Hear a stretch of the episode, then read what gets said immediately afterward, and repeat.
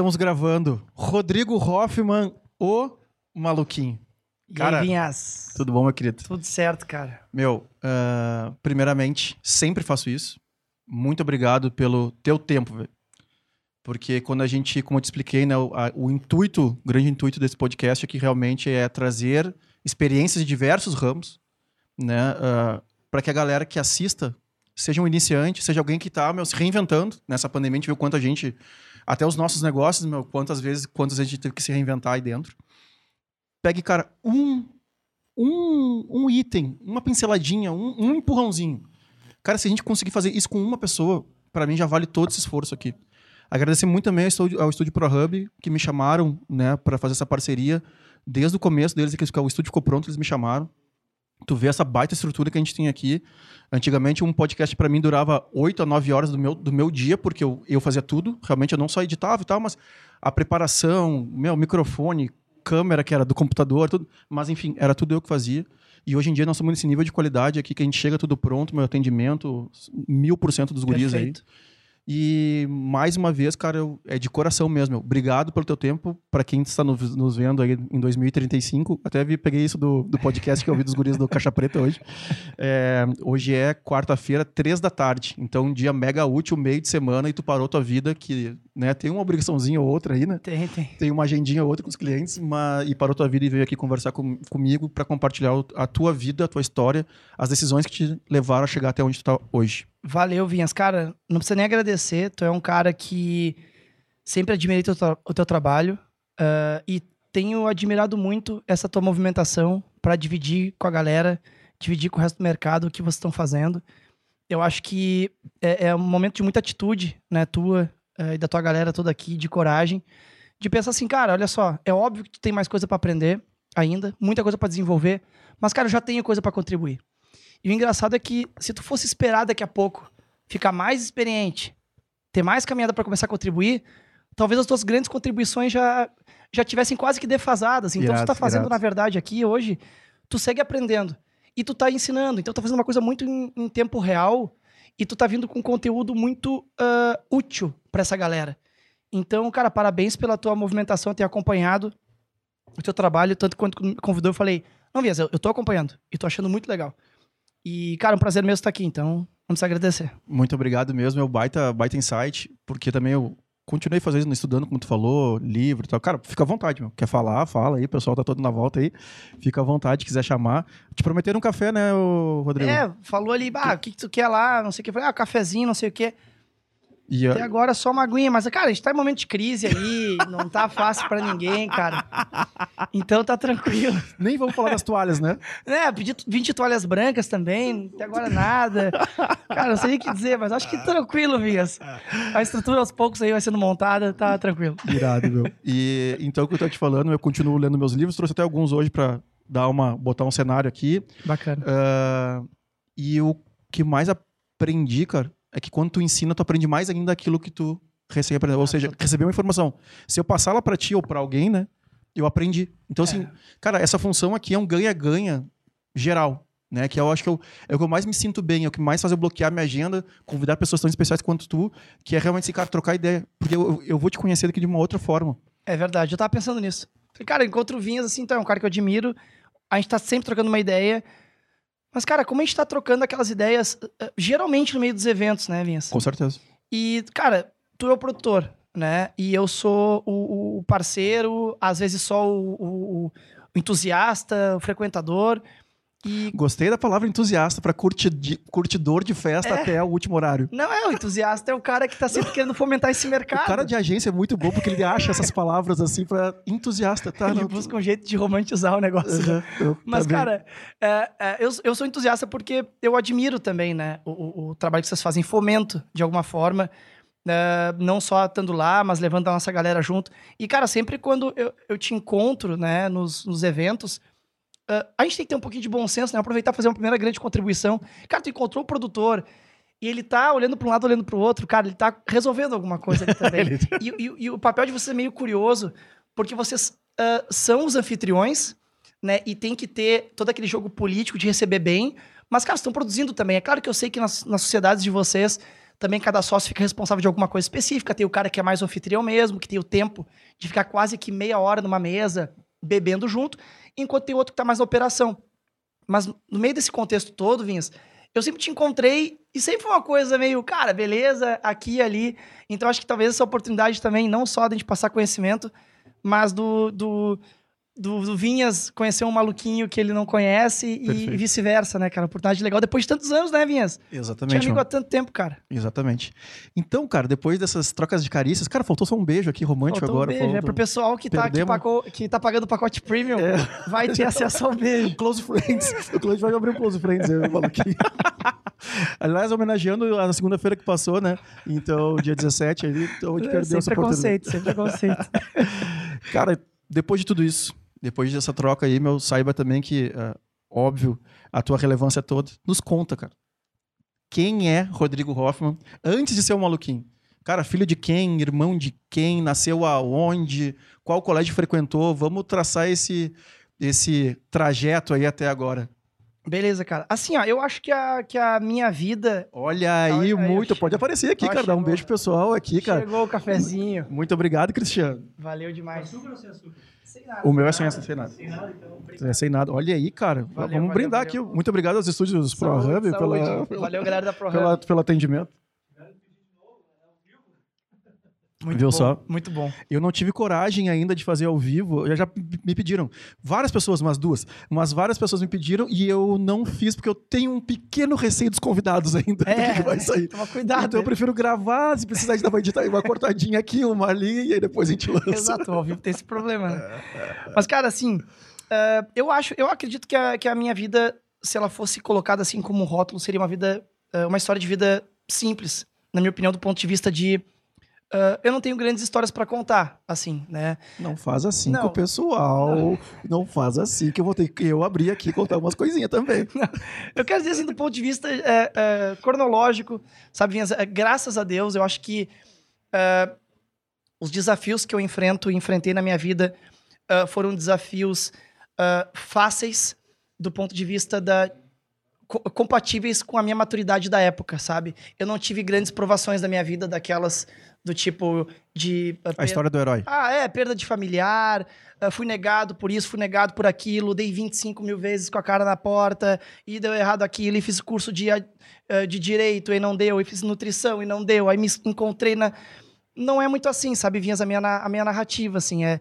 Basicamente, eu sou filho de empreendedores, né? Meus pais uh, formados em administração, direito, mas acabaram trabalhando com postos de gasolina então eu, eu cresci andando no meio de, de bomba de gasolina, aquela, né, vivendo meus pais trabalhando bastante. Tem irmãos, meu?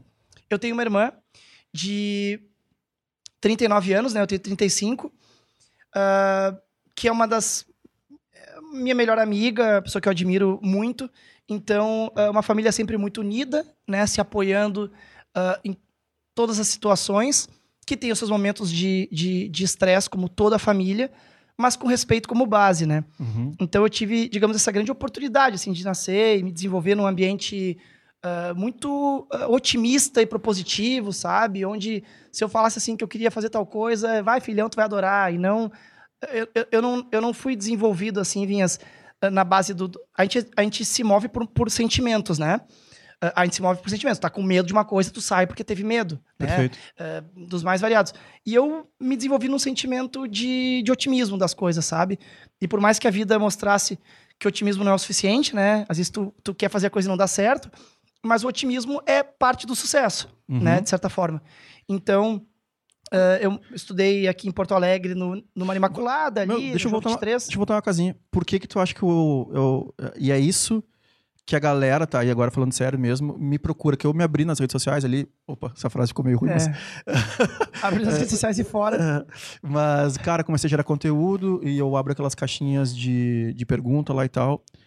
E o que eu mais vejo, cara, é a galera assim, como as perguntas do YouTube, né? Como, por quê, quando, né? Como fazer, não sei o quê. Como é que tu decide isso? Perfeito. Que a galera... O plano e... de ação. Exatamente. Digamos assim, né? E o meu... E a, e a minha intuição me diz que é o seguinte, a galera recebe tanta informação hoje, ela fica tanto tempo na timeline, girando coisinha, e tendo que dar opinião sobre os outros, sobre comportamento do político tal, da Maria jo Joaquina no, no BBB, agora já começou no Limite, então a vida dela tá cheia porque ela tem que ficar o dia inteiro. E aí quando ela tem que decidir a sua própria vida, ela não consegue. Exato. Por causa desse volume de informação. Então, assim, onde é que tu encaixa, assim, cara, onde é que, tu, onde é que te faz bem ser otimista? Para quem não te conhece, e eu duvido muito que tem alguém que não te conheça aqui, né? Porque o cara é realmente relevante, né? É, mas o, o, o eu ia falar, o maluquinho, né? É. O maluquinho, cara, é, uma, é daquelas pessoas agregadoras. Né? A gente tá numa roda, cara, ele já chega sorrindo, já chega para cima. Cara, se der duas frases para ele, a terceira com certeza vai ser alguma coisa muito engraçada, a galera vai parar para dar uma risada, pra não sei o quê. Ele usa isso muito a favor dele também. Né? Isso aí a gente pode explorar algum no futuro. Mas é realmente uma pessoa é, otimista e bem, bem humorada, e que eu acho que essa energia é boa, e eu concordo contigo, tá? É só pra tu explorar um pouco mais, para dar um sinalzinho para aquela galera que fica o dia inteiro assim, só falando coisa ruim, só ficando no Twitter e só ficando no Instagram para falar mal do fulaninho. Pra... Tipo, como tu encaixa isso na tua vida? Cara, eu vejo assim, Vinhas. Uh, tem a forma mais simples de, de dizer isso. Tem uma, uma, música né, que dizia lá que ser feliz, ser feliz é melhor do que ser triste. É uma frase engraçada porque ela, ela, ela torna muito simples uma coisa que pode não ser, né? Sim, se pegar dois filósofos, o cara vai ficar aqui seis horas. Se a gente estivesse bebendo, a gente ia ficar seis horas só nesse item. É, melhor ser feliz do que ser triste. Acho que, acho que começa a conversa por aí. Agora, uh, isso não é fácil, né? A gente sabe, inclusive, quando a gente fala com pessoas que, por exemplo, pessoas que têm depressão, aí sabe que tu não pode dizer pra ela, põe um sorriso no rosto. Cara, que as coisas. Uma, uma vez eu vi uma frase muito legal que dizia assim: Uh, como é que tu pode ser uh, deprimido com tanta coisa boa? Aí falam, pô, como é que pode ser asmático com tanto ar? É uma frase que pra mim Cara, ela, ela, é muito inteligente, velho. sabe? Como é que pode ser asmático com tanto ar por aí? Cara, são condições que a gente se coloca, né? E, e cara, basicamente, eu acredito que uh, eu, eu não sei como que isso funciona, né, Vinhas, porque eu não sou um estudioso da área. Eu posso dizer como é que isso funcionou para mim. Isso, isso. Eu acho que... Que é o mais importante também. Cara, funcionou para mim no sentido, tá? De, de o seguinte... Uh, primeiro que o otimismo, ele, ele ah, toda a, a, atividade, tudo que é construído na vida parte do princípio do otimismo, né? Quando tem a ideia de criar, quando a galera da ProHub pensa em criar esse, esse espaço, ela pensa com a motivação do que, cara, pode dar certo. Uh, tu pode não ter certeza, uhum. tu pode até achar que tem pouca chance, mas alguma chance tu acha que tem. Então tudo na vida, o mundo, ele ele se desenvolveu com a pessoa achando que dava. Quando o cara subiu uma árvore para pegar uma fruta lá em cima, ele pensou que tinha mais chance dele conseguir comer do que de ele conseguir cair. E assim ele comeu e não morreu de fome. Uhum. E assim que a gente foi se desenvolvendo até chegar onde a gente está hoje. Para mim, o otimismo tá uh, quando tu começa, Vinhas, a acreditar que se der certo vai ser bom e se der errado vai ter experiência, sabe? Perfeito, esse, esse final aqui foi perfeito. Porque meio que, meio que tu encarando as coisas assim, fica meio difícil das coisas começarem a dar errado. Elas passam a não dar mais errado.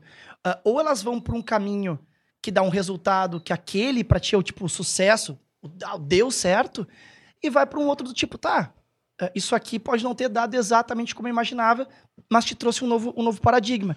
Então eu acredito que o otimismo está muito vinculado a isso, tá, Vinhas? E acredito muito que o otimismo é algo contagiante. Os sentimentos são contagiantes. Se eu falar, bom, o próprio bocejar Uhum. tem gente bocejando lá agora. Ah, o cara bocejou, deu uma vontade. A fome. Bah, que fome, hein? O cara fica com fome. E volta a dizer, o medo. Bah, que perigo essa rua, hein? Vocês já vieram aqui? E o otimismo também. Então eu acho que às vezes, Vinhas, po... a gente tem que se segurar, mesmo que se o otimismo tiver pouquinho, a gente tem que pegar esse pouquinho de, de, de otimismo, tentar distribuir na nossa roda, seja de amigos ou seja profissional, porque esse pouquinho de otimismo que a gente tem, que se apegou nele, a gente vai distribuir. Isso vai entrar em algum tipo de espiral que pode contagiar, que vai voltar para ti. A gente fala muito na vida daquela, tu ajuda o senhor, que o senhor ajuda não sei quem. A gente, a gente faz umas rodas de, de do, do, ciclo do bem, do fazer o bem, que às vezes não, não nos conecta porque parece muito distante. Uhum. Eu ajudo o tiozinho, que ajuda o fulano, que horas que vem para mim que volta. Cara, numa equipe de três, quatro pessoas fechada aqui, volta no dia seguinte, volta no, no dia volta no dia. Uhum. E, cara, aconteceu um dia desses comigo, de eu ir viajar com a minha família pra Gramado. E eu pensei, cara, eu vou ter o melhor dia. Cara, foi um dia, foi no meio da semana. Não sei se tu viu, Vias. Eu tava jogando tênis quarta-feira, tava em Gramado. E eu fui com meu pai e com a minha mãe. Eu, e... eu fazer um gancho, tô te interromper. É que a nossa vida é muito louca, né? E aí eu postei hoje de manhã. Cara, que coincidência, eu postei hoje de manhã, 10 da manhã, quarta-feira. Eu, tipo, me fudi final de semana, fiquei trabalhando, não sei o que, esse feriado também. Mas esse final de semana em especial eu trabalhei pra caralho.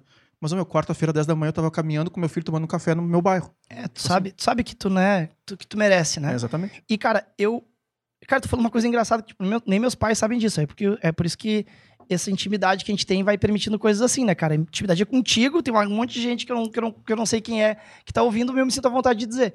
Cara, eu fui com meus pais pra, pra, pra Gramado e eu pensei, cara, vai ser o melhor. Era um dia só. Literalmente, a gente foi quarta e voltou quinta. Cara, vai ser o melhor dia com meu pai e com a minha mãe dos últimos meses. Eu vou fazer isso acontecer. Mas tu fala, mas Rodrigo, tu é um? E eles são dois, né? Meu relacionamento com meus pais é ótimo. Mas eu fiquei pensando, ah, minha mãe falando de trabalho, não sei o quê. Quando eu tô falando de trabalho com minha Eles mãe. continuam no mesmo ramo. Mas vi que agora meio que se aposentaram, assim. Trabalham Perfeito. como investi- investidores imobiliários e estão bem de boas, assim. Trabalham muito pouco. Ah, E- Coisa boa. É, maravilha, né? Foco de vida. E aí, eu pensei isso. E eu pensei, cara, eu vou conseguir. Porque eu vou soltar a sementinha já na ida. E eu vou trabalhar essa, essa espiral da energia positiva soltando um pouquinho. Cara, então você não tem noção, galera. Você não tem noção do que foi o dia de gramado. A gente voltou assim, ó. A gente foi pra piscina térmica do hotel e era a gente dando risada. Como se a gente tivesse bebido. Cara, e era eu, meu pai e minha mãe.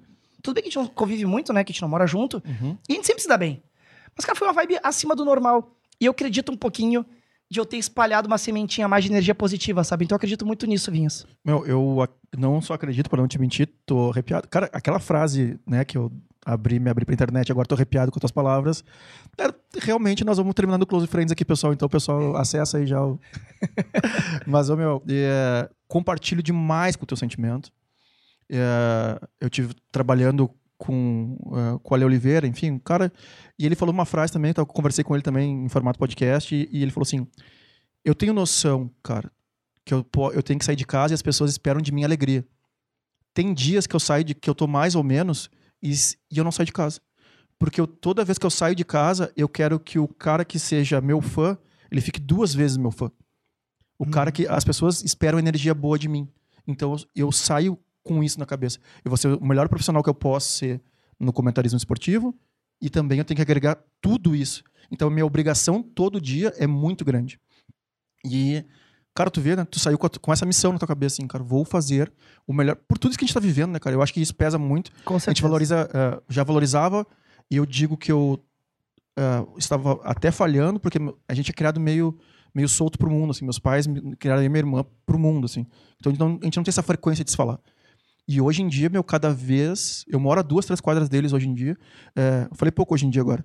Eh, cada vez que eu vejo, cara, é- eu te amo, ab- abraça, beija, É. pega, ainda mais agora que estão vacinados. Então, assim, Perfeito. é, exatamente, meu. Que, que, que baita mensagem, assim, cara. Vai ser o dia e vai ser o dia mais foda que eu vou ter com É, ele. isso dá pra fazer com, com tudo, né, Vinhas? Às vezes, fazendo uma analogia disso, eh, trazendo pro que, pro- um pouco da- do que a galera eh, busca, eh, isso na equipe de trabalho, né? Eu acho que essa. A gente, a gente acabar também eh, distribuindo um pouco isso, eh, porque logo já vem, entendeu?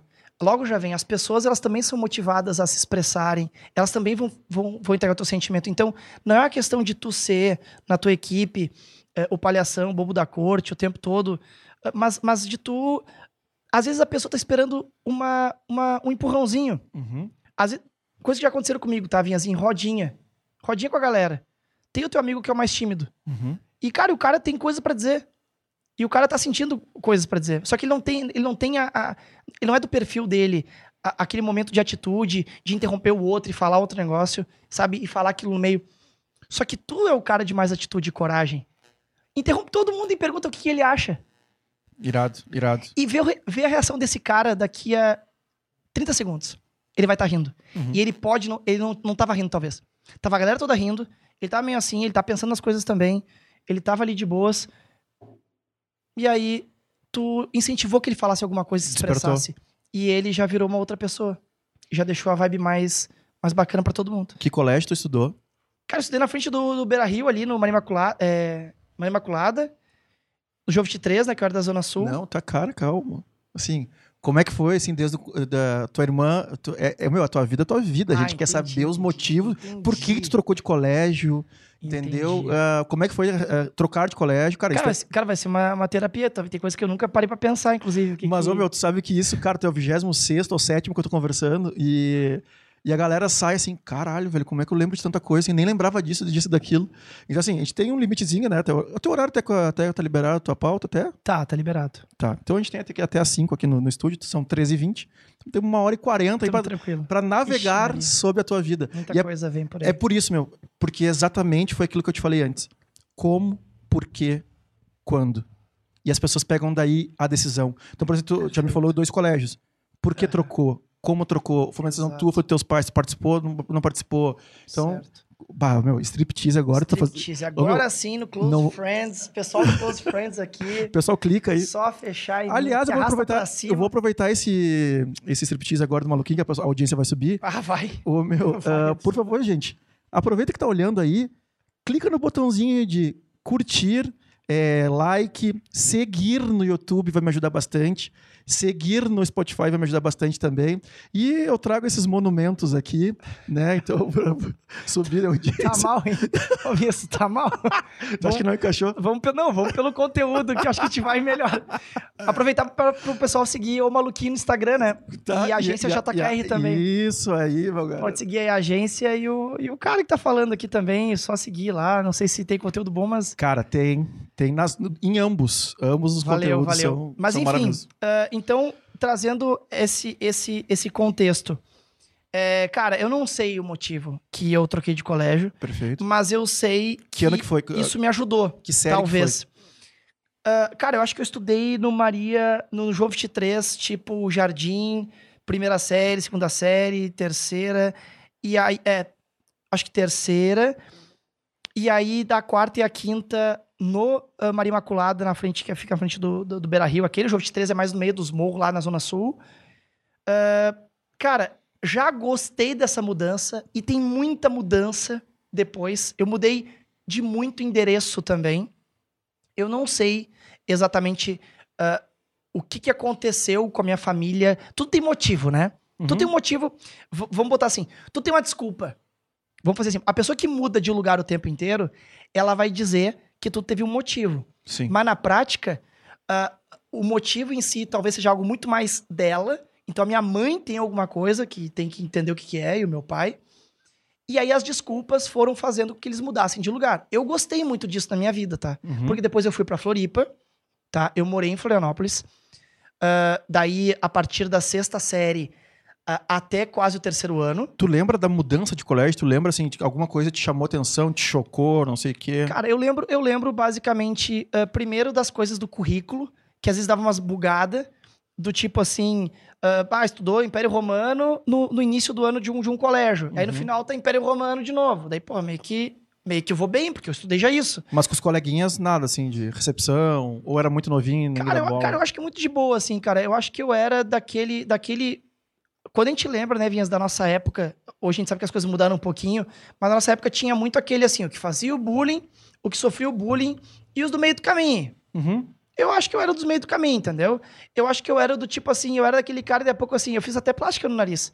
Então, por exemplo, eu era ah, o narigudo, mas eu já respondia, tá, e tu, que eu não sei o quê. Então, eu era mais aquele do tipo. Porque o bullying, o bullying na época tinha as pessoas que eram o epicentro, Sim. essas que sofriam, que era tipo um imã, que é tipo assim, não podia entrar na sala, falavam, riam, essas pessoas aí eh, que passaram por essa situação, e tinha o fazedor de bullying raiz, que era aquele o primeiro que gritava, que falava, que criava os apelidos. Eu tava no meio do caminho, onde naquele momento tu meio que ouvia a coisa, então, tipo assim, ah, tava com a, com a- O tempo todo, né? A gente tava com, com bermuda ah, rasgada, porque gente, naquela época a gente rasgava as bermudas, não sabia nem, como, rasgava coisa, o tênis vinha rasgado. Então, ali, ó, foi pra guerra e não me convidou. Era uma coisa que se ouvia. Se Uhum. você ouvia em Floripa. Que, ah, como assim fui pra guerra? Tu tá rasgado. Então, e aí tu ouvia isso, só que três dias depois ela tá falando, pro, falando pro outro. Então, eu vivi, se é que pode dizer, uma, uma questão quase que saudável nisso, era quase que tu aprendendo a argumentar. Tipo assim, o que, que eu vou falar desse meu cabelo aqui? Vão encher o saco. Então, na verdade, era uma coisa meio saudável. E eu acho que eu recebia essa crítica da gurizadinha meio leve, não me impactava. E acho que quando eu fazia, eu também, também era assim. Então eu acredito assim, eu não acredito a ninguém na minha época de colégio, nada que eu tenha nenhuma mágoa. E acredito que não, eu não tenha causado isso com ninguém na época. E aquele cara de. Aliás, quem tiver alguma mágoa, arroba o maluquinho. E vai lá e comenta assim: ó, que história é essa? Me chamou a vida inteira de capacete de sei lá o quê. Mas assim, uh, eu acredito que não tenha isso. Uh, era um cara muito mais envolvido com as, as atividades de, de humanas, né? Então, assim, uh, história. Como é que. Como é, assim, só pra, só pra fazer o. conseguir traçar o storytelling. Tu vai pra Floripa com quantos anos? Assim, quantos anos? Ou que série? Somente... Com, com nove, nove anos. Ah, não, tá, não. Aí vai, as, as memórias vão começar aí, na real, né? Exato, exato. Então, tá. muita tá. coisa de Floripa. Muita coisa de Floripa. Eu amo Floripa. Amo de paixão. Uhum. É uma cidade. Os que... colégios aqui de Porto Alegre, cara, vai, vai lembrar de uma coisinha ou outra Exato, se lembra. Tá exatamente. e, e, de Floripa é uma cidade uh, que eu que tem, assim, totalmente o meu, o meu, meu carinho. Eu olho a ponte de Floripa e eu fico assim, me dá um sentimento positivo. Por mais seja algo no nosso quintal, entre aspas, né? Estamos sempre ali dando um pulo ali, só que me remete a muitos bons momentos, tá? Eu vejo Santa Catarina como um todo com uma galera muito legal, tá? São experiências que eu claro, tive, claro. né? E, e, são pessoas que têm muito carinho, muitos colegas. Chato, né? O cara tem que justificar, cara, essa, Pessoal, desculpa por gostar de Floripa. É, você, cara, entendeu? Cara, você que tá entendendo que, que, eu não falei do Acre, e aí eu tô exato. subjugando o Acre. E você que não gosta de Floripa e acha é, que eu não deveria estar falando isso, é, é bizarro, Muitas né? desculpas. Como estão as coisas, né? Desculpas. Mas é, é, é bizarro isso, mas enfim. É, eu tenho essas experiências boas lá. É, lá eu estudei no Colégio Coração de Jesus e no uh, Imaculada Conceição. Uh, são os dois colégios que eu estudei em Quanto Floripa. Quanto tempo ficou em cada colégio? Ah, daí foi uma coisa de mais uns, uns três anos num e quatro no outro. Foi mais ou menos isso. Uh, amei a educação que eu tive nesse Imaculada Conceição, porque ele incentiva, ele incentivou muito uh, o, o, trabalho em grupo e, e, e, te tirar da zona de conforto, no sentido de tudo tinha que criar musiquinha, tudo tinha que fazer cartaz, tudo tinha que. Tipo assim, na, era pouca prova, tinha prova, muita prova também, mas tinha muito trabalho. E, e lá eu tive professores que, que eu uh, coloco um pouco na conta deles esse eu, eu estar onde eu, eu, estou, porque muita coisa eu uso do trabalho de, de história. Desde, tem uma muito clássica, tá, Vinhas, que eu vou, tenho certeza que a galera vai gostar de, de, de, de, de ter esse mindset, que era o seguinte, quando tu mostrava a tua cartolina e falava, aqui a gente tentou uh, colocar a África, ela interrompia, a professora Onélia dizia, tentou o quê? Que baita nome de professora. Professora Onélia. De história, né? De professora de história. Puta Ela assim, ó, tu tentou colocar a África? Não é a África? É. Então tu não tentou? Tu colocou a África aí. Tu conseguiu, tipo Tu assim. conseguiu? Uhum. Então, a gente, uh, uh, naquela, naquela fase da vida, uh, e hoje as pessoas são muito assim também, elas podem estar sempre com um pouco de pé atrás em tudo que fazem. Tipo, tipo, que nem os caras aqui da ProHub falar, aqui a gente tentou montar um estúdio. Mas que estranho, porque para mim é um estúdio. Uhum. Agora, se o tentor tá vinculado a não foi perfeito, tranquilo, o estúdio da ProHub não é perfeito.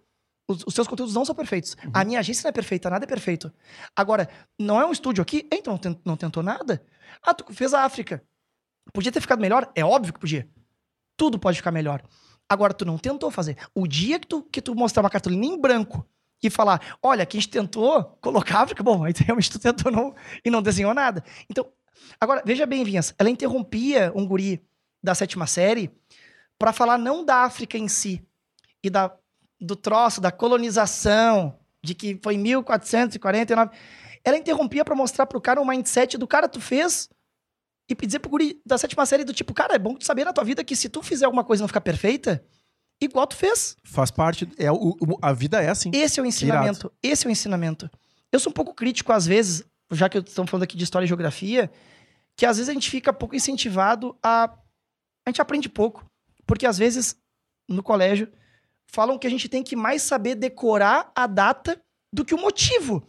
A pergunta é, por exemplo, se, se tiver uma prova sobre esse podcast aqui, qual que é a pergunta que interessa? É, o Rodrigo falou mais de energia ou mais de contabilidade? Essa pergunta é mais interessante do que perguntar se a gente começou às duas da tarde ou às cinco. Porque as duas ou cinco não muda porra nenhuma. Sim. Que perguntam, ah, que dia que a mulher lá assinou a Lei Áurea? Foi dia 14? Dia 12? Tá, mas muda muito?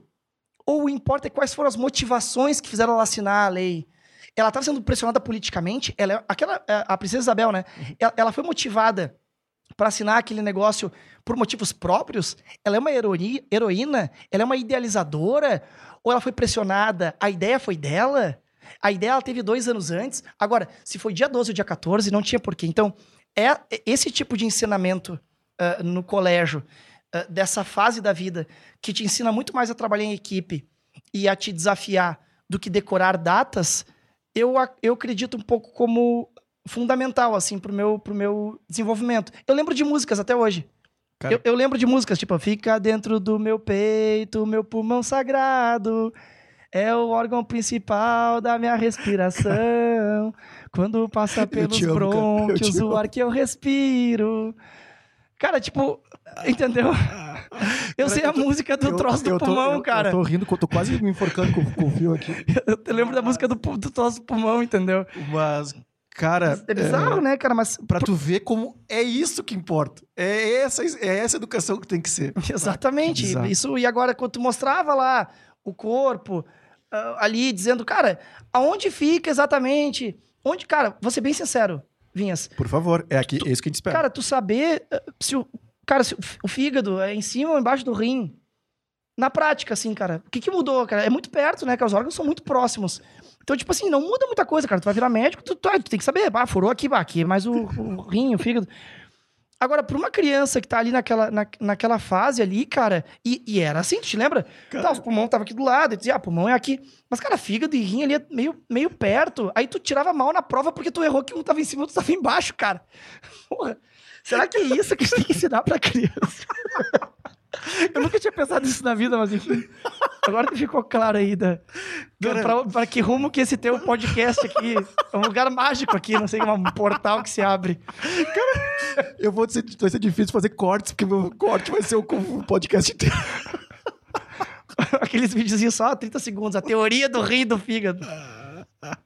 Mas enfim, cara, eu acho que essa, essa fase foi uma fase muito importante da, da da minha vida era na base do teatrinho, era na base do. E aí, claro, né? Aí na matemática veio a, a, a, a conta, né? Literalmente. O cara que gosta tanto de humanos. Aí na matemática veio a conta. Bah, eu tenho uma história muito legal para te contar. Que é pra contar para todo mundo. De Não, conta só pra mim aqui, cara. Ninguém tá cara, nos ouvindo. De superação, cara. Foi na matemática, tá? Na, na sétima série. É, eu, eu, eu praticamente rodei, né?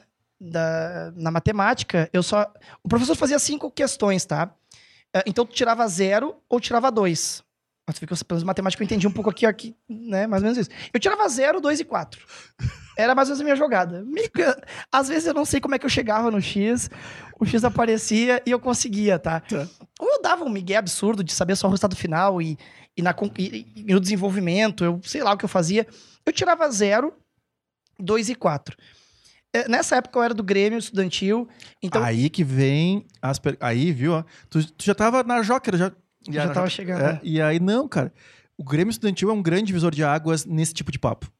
É. Uh, é o empreendedorismo, né? Um pouco dentro Vamos do... voltar uma casinha, exatamente. Por que que tu entra no Grêmio Estudantil num colégio em Florianópolis que tu não tinha uma base eleitoral, não tinha uma base, né? é. Não tinha, tu não, porque quem vota é a galera do, que veio do maternal, da primeira série. Exato. Porque eu tenho uma experiência dessa também. Eu fui pro IPA, que era colégio ainda, eu fui na oitava série pro IPA. Saí do Mãe Admirável, coleginho lá do, do Menino Deus. E, e entrei no Grêmio Estudantil também, cara. E, a, e, cara, mas foi assim, eu fui decidido, tipo assim, eu quero participar disso. Eu vou fazer não sei o quê. E aí fui, fui me metendo e consegui estar tá lá. E eu era diretor cultural, cuidava dos eventos. Já, né? Perfeito. Como é que foi a tua, cara? Como é que, como é que assim, como é que começa essa vontade de participar de um Grêmio Estudantil? Cara, eu acho que quando, quando, a, a quando tem a mudança, a mudança te traz algumas uh, alguns no, novos uh, novas experiências, né? Essa capacidade de adaptação, né? A, a mudança está vinculada à adaptação, né? Lá vem o, a questão do, do Darwin, né? Que fala da adaptação e a adaptação está vinculada à mudança, é óbvio, né? Então, te adaptar a algo que não mudou. E, e, se adaptar é uma baita de, uma, de, um, de um atributo, é uma qualidade profissional e pessoal. E, e, e, quanto mais tu vai sendo, quanto mais tu vai mudando, mais tu vai desenvolvendo a capacidade de adaptação. Eu acho que quando eu mudei para Floripa, eu já tinha mudado aqui de bairro, de colégio, então eu já estava ligado no que é o se adaptar e no de daqui a pouco uh, pegar rápido uma coisa que outras pessoas estavam acostumadas a pegar um jeito mais lento. O cara que tá o tempo todo no mesmo colégio, ele tá acostumado àquilo ali, as mesmas pessoas sempre, ele não, ele não tá, ele tá sempre na zona de conforto. E a gente que fez essas mudanças, sabe que daqui a pouco tem que correr atrás, eu não sei se seria esse o termo, mas com relação ao Grêmio em si, cara, eu entrei daquele jeito meio, ah, sabe, quando eu vi eu tava, na, eu tava lá, entendeu? Eu acho que, mas eu não sei te responder, tá, Vinhas? Provavelmente tá vinculado a alguma guria que eu gostava, porque nessa época do colégio só tem isso, é a guria que tu Uhum. gosta foi pra aula ou não foi pra aula, Uhum. né? Tu tem os teus amigos, educa- nessa época a, a tua vida é meio que isso, né? Tipo, ah, hoje é quarta, hoje é duas geografia, história, depois é educação física, e tu amava a quarta, tu amava a quarta, e hoje a nossa vida é um pouco assim, cara, olha a minha agenda, Óbvio. eu olho a minha agenda e às vezes parece que a minha vida é duas, dois história, geografia e educação física. Que tipo assim, pá, cara, é, reunião com cliente novo que tá tudo certo pra fechar, reunião de boas-vindas pra, porra, cinco colaboradores novos, vou falar bem da agência, vou falar bem da gente, vou falar coisas positivas e, sei lá, e acabar o trabalho cedo. Cara, que dia perfeito. Aí no outro é confusão. A gente vai aprendendo desde cedo isso, né? E... E, cara, talvez tava vinculado a guria que gostava, sei lá o quê, e eu entrei na parte de criar o jornalzinho do, do, do Grêmio, né? E na época não tinha muito o que fazer. Era o jornalzinho tinha a charge, o jornalzinho tinha os recadinhos, recadinhos aqueles tipo anônimos, Uhum. adora fulaninha do- da, da sétima B, vem pra sétima A, que a gente tá te esperando. E sabe, tipo, coisa desse tipo, né? Meio que mensagens assim, é, ro- românticas. E, cara, e, e informativos, né? Galera, até dia tal, inscrição pra gincana. E era muito isso, cara. E o colégio, eu acho legal, cara, que o colégio, eh, eh, quando, com o Grêmio, na verdade, ser um diretor de colégio e, e- e lidar com o Grêmio deve ser uma experiência muito legal. Porque, cara, tu fica meio que vivendo o dar incentivo pra coisas que tu acha fracas, muitas vezes. É tipo assim. Ah, a gente pensou que teve uma ideia tal coisa. Aí tu vê aquela pessoa dizendo uma coisa como se fosse uma grande ideia, e tu sabe que não é. Mas, cara, pra vida daquela pessoa, pro momento que ela tá, aquilo é grande, cara. Até voltando àquela tua história, né? Tipo assim, tu fez. Importante isso exato, que tu fez. exato. A gente tem que lidar assim, né? Cara, senão tu não conversa. Isso até pra. Eu não tenho filhos, né, Vinhas? Mas eu pretendo. Uhum. E o dia que meu filho mostrar um desenho. Tá praticando? Eu, tá fo- Eu- Não, a gente tá em processo de. Não tem porquê. Agora devo ter ficado roxo. Agora tem que botar um filtro meio, sei lá, sépia. Olha pra aquela câmera lá. e- Deve estar com a veia saltada que eu me conheço. Tá? Que é pergunta, né, cara? Que as perguntas e outra, né? O Vinhas é um tiozão, né? O tiozão master, né? É o tiozão do 40 pavê. anos, cara. Tiozão do pavê pra comer, né, cara? Porque tá aí, tu vai tá praticando? Como é que tá a situação lá? Mas tá praticando, né? Tipo, tio- Cara, foi só uma perguntinha bem- tiozão bem, clássico. bem baixinho, cara. Ah, praticando, não. não. Tá, Enfim, Tá, vamos lá. voltando. Mas hum, se quiser olhar É, pra não. câmera e mandar pra ela um. sabe que é pra ti, né? Hoje tem. Tá, aí é o seguinte. É... Ah, eu nem lembro o que eu tava falando. Eu tava falando do. Saudade dela. Peraí, peraí, a gente tava falando da. De Ter algo, de, não, de algo simples eh, pra criança. Mas não, cara, quando eu falo pra criança, vira uma coisa muito de pedagógica, eu não sou, eu não sou dessa área. Mas, por exemplo, na agência hoje, quando vem um estagiário da agência, que é uma pessoa que daqui a pouco com 20 anos, eu tenho 35, são 15 a mais, 15 a mais da vida te dizendo um pouco que é certo que é errado, de batida de cabeça, de rolo, de das vivências. Tu sabe que não é muito o caminho. Só que tu não quer ser a pessoa que diz isso. Até porque tem uma coisa que, infelizmente, tem aquela técnica que diz: uma coisa é tu falar não põe o dedo na tomada. E outra coisa é tomar o choque. Uhum. O choque, muitas vezes, é o que te realmente, realmente dá a experiência. A gente tem um monte de livro, gente, que aqui tem aqui na, tua- na- na mesa de vocês, tem um monte de conteúdo como esse para tentar dar uns atalhos, e vai dar alguns sim. Nos deram também, a gente dá alguns, que é um ciclo. Mas tem coisa que só o aprendizado. Agora, eu não quero dizer para aquele, aquele estagiário que aquilo não vai dar certo. O que, que eu vou fazer? Primeiro, como a estrutura é minha, da agência, e geralmente é uma coisa para um cliente, eu tenho que. Eu sou obrigado a apontar alguns caminhos, e às vezes tem verba envolvida, então eu sou obrigado a podar algumas coisas, podar alguns orçamentos, muito até por saber que não vai dar. Mas eu não vou dizer que não. E eu vou falar, não, vamos fazer um modelo mais pocket para dar uma testada. Naquele modelo, quando vê, não acontece. Mas o aprendizado teve. E eu não sou o cara que, que disse que não, porque eu tenho uma memória muito recente. Eu lembro certinho dos meus 20 anos. Muito certinho. E eu lembro o que, que era tu ser uh, um estagiário uh, protagonista, um estagiário que tinha espaço, um estagiário que tinha voz. E, porra, foi do caralho, sabe? E eu quero que os estagiários da minha agência tenham esse espaço, esse protagonismo. E eu sei que eu, os que estão ouvindo agora estão ouvindo pensando, puta, olha aí, ó, ele sabe realmente que tem essa vibe lá, que é aberto. Então, voltando uh, para o jornalzinho do Grêmio Estudantil, eu acho que teve muito dessas diretorias, essas diretoras, diretores, pessoas mais velhas, loucas para podar um monte de coisa, para podar esse recadinho. Como assim, Joana da sétima A? Não pode ter recadinho assim, a Joana pode ficar braba. E liberavam, cara. E tinha o um recadinho e a coisa acontecia. Mas eu preciso te contar uma coisa, Vinhas. Nessa mesma sétima série, eu quase rodei matemática, tá? Uh, eu não... Puta merda. Eu cara, preciso te contar essa história. Cara, vou te dizer uma coisa. Eu, eu, eu te contar outra história. Eu tô te interrompendo pra caralho, só que a, a, troca de ideia tá tão foda que eu tive 18 vontades já de te interromper. Que pra se completar. Meu, por isso tem um podcast e tu fala essas coisas em outra hora. Agora eu tô aqui. Tu tem podcast pro resto da vida. Cara, tu marca um outro, assim, vai... ó, só pros insights do maluquinho. Não, tu vai trabalhar. Sabe o que tu vai fazer? Vamos fazer... Já, já sei. Não, vai ser eu vou dar uma ideia. E maluquinho. Eu vou dar uma ideia. Maluquinho. Tem na moda agora de, de conteúdo de. É, é o React. Tá. Então tu vai reagir. Tá. Assim, vai ter dois conteúdos nossos aqui. Tu vai reagir ao, ao, no, ao nosso episódio tá. e aí tu interrompe e fala. Tá bem. Vai ser perfeito. É duas vezes mais conteúdo. Tá. Então tá brincando, fala aí. Vou render. Ah, já me esqueci variável, não vai, não vai ter cabimento sobre não, isso. Não, não, mas fala aí. É, eu tava falando do jornal ah, do Grêmio lembrei. Estudantil. Meu, aí, exatamente isso. Lembrei. Tu é o primeiro cara que me faz sair do storytelling todos os que passaram aqui, era eu que. Meu, tu tava lá no jornal. Aí tu foi pra tua agência, tu voltou, tu tava no jornal. Eu tô tão dentro da tua história que eu tô me esquecendo que eu tenho que manter a trajetória. Tá Beleza. Tá então, Desculpa foi... aí se eu tiver indo muito fora do negócio. Mas tu não, falou, não, não. Ah, vai falando tudo. Mas é isso aí, vai falando tudo. O, o papel seria meu, mas vai tu sozinho, na real. Aliás, corta a minha câmera aqui, vai é, Por favor, aliás, a partir... e outra, a partir de agora é isso, né, gente? A partir de agora, a gente já tira o Vinhas, não, não só nesse episódio. Aliás, já não mudou. tem, não precisa mais do, do Vinhas já tá fora. Eu tô, a galera do, do, do estúdio aqui tá todo mundo aqui já. Os caras estão estourando champanhe. assim, meu Deus, vai acontecer. Vai acontecer.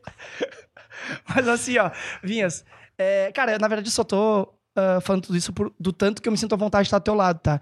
E. e Te agradeço por e, isso. acho que isso já é. é muita, muita. Uh, muito da, da, da, dessa, dessa conduta, né, que geralmente teria que ter, ela tá atalhada nessa, nessa nossa relação, sabe? Que eu pensava, ah, vou falar tudo e deu. E, cara, tem, tem uma história, essa história da sétima série, ah, é uma grande história. Cara, mas ela é de superação é, que. Cara, que foi muito bacana, tá? Foi muito bacana mesmo, porque, vamos lá, contextualizar um pouquinho. Na sétima série, uh, tem a tal da. Uh, cara. Não é do Bhaskara, é do achar o X. X, raiz de A menos B. É, é a Bhaskara. Não é, não é a Bhaskara. Essa é uma fórmula específica. Mas tem a, a, equação de primeiro grau, equação de segundo grau. É algo assim. Ela começa meio grande, tá? Tipo assim, 2, abre parênteses, A mais B, fecha parênteses, ao quadrado, mais ou menos, abre parênteses, 2x, menos 2b, fecha parênteses ao cubo. Ela começa assim. Vitinho, tu vai editar isso aqui, tu vai procurar no Google para nós, que tu também não vai saber, e tu vai ver se isso aí tudo é verdade. Ele não pode estar lembrando não, disso não, não, não. As, essas equações, elas vinham todas diferentes. Porque não importava como é que elas eram.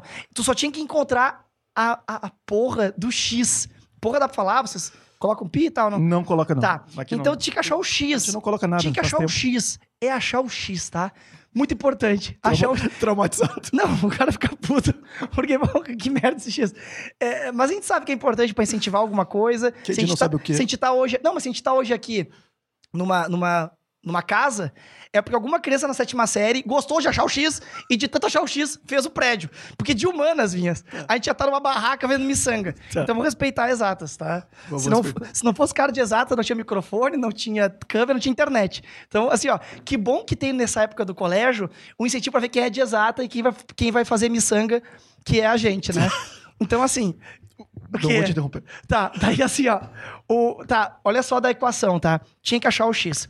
E eu, como eu tinha falado pra vocês, o professor era o Edson. Que foi tirar o microfone.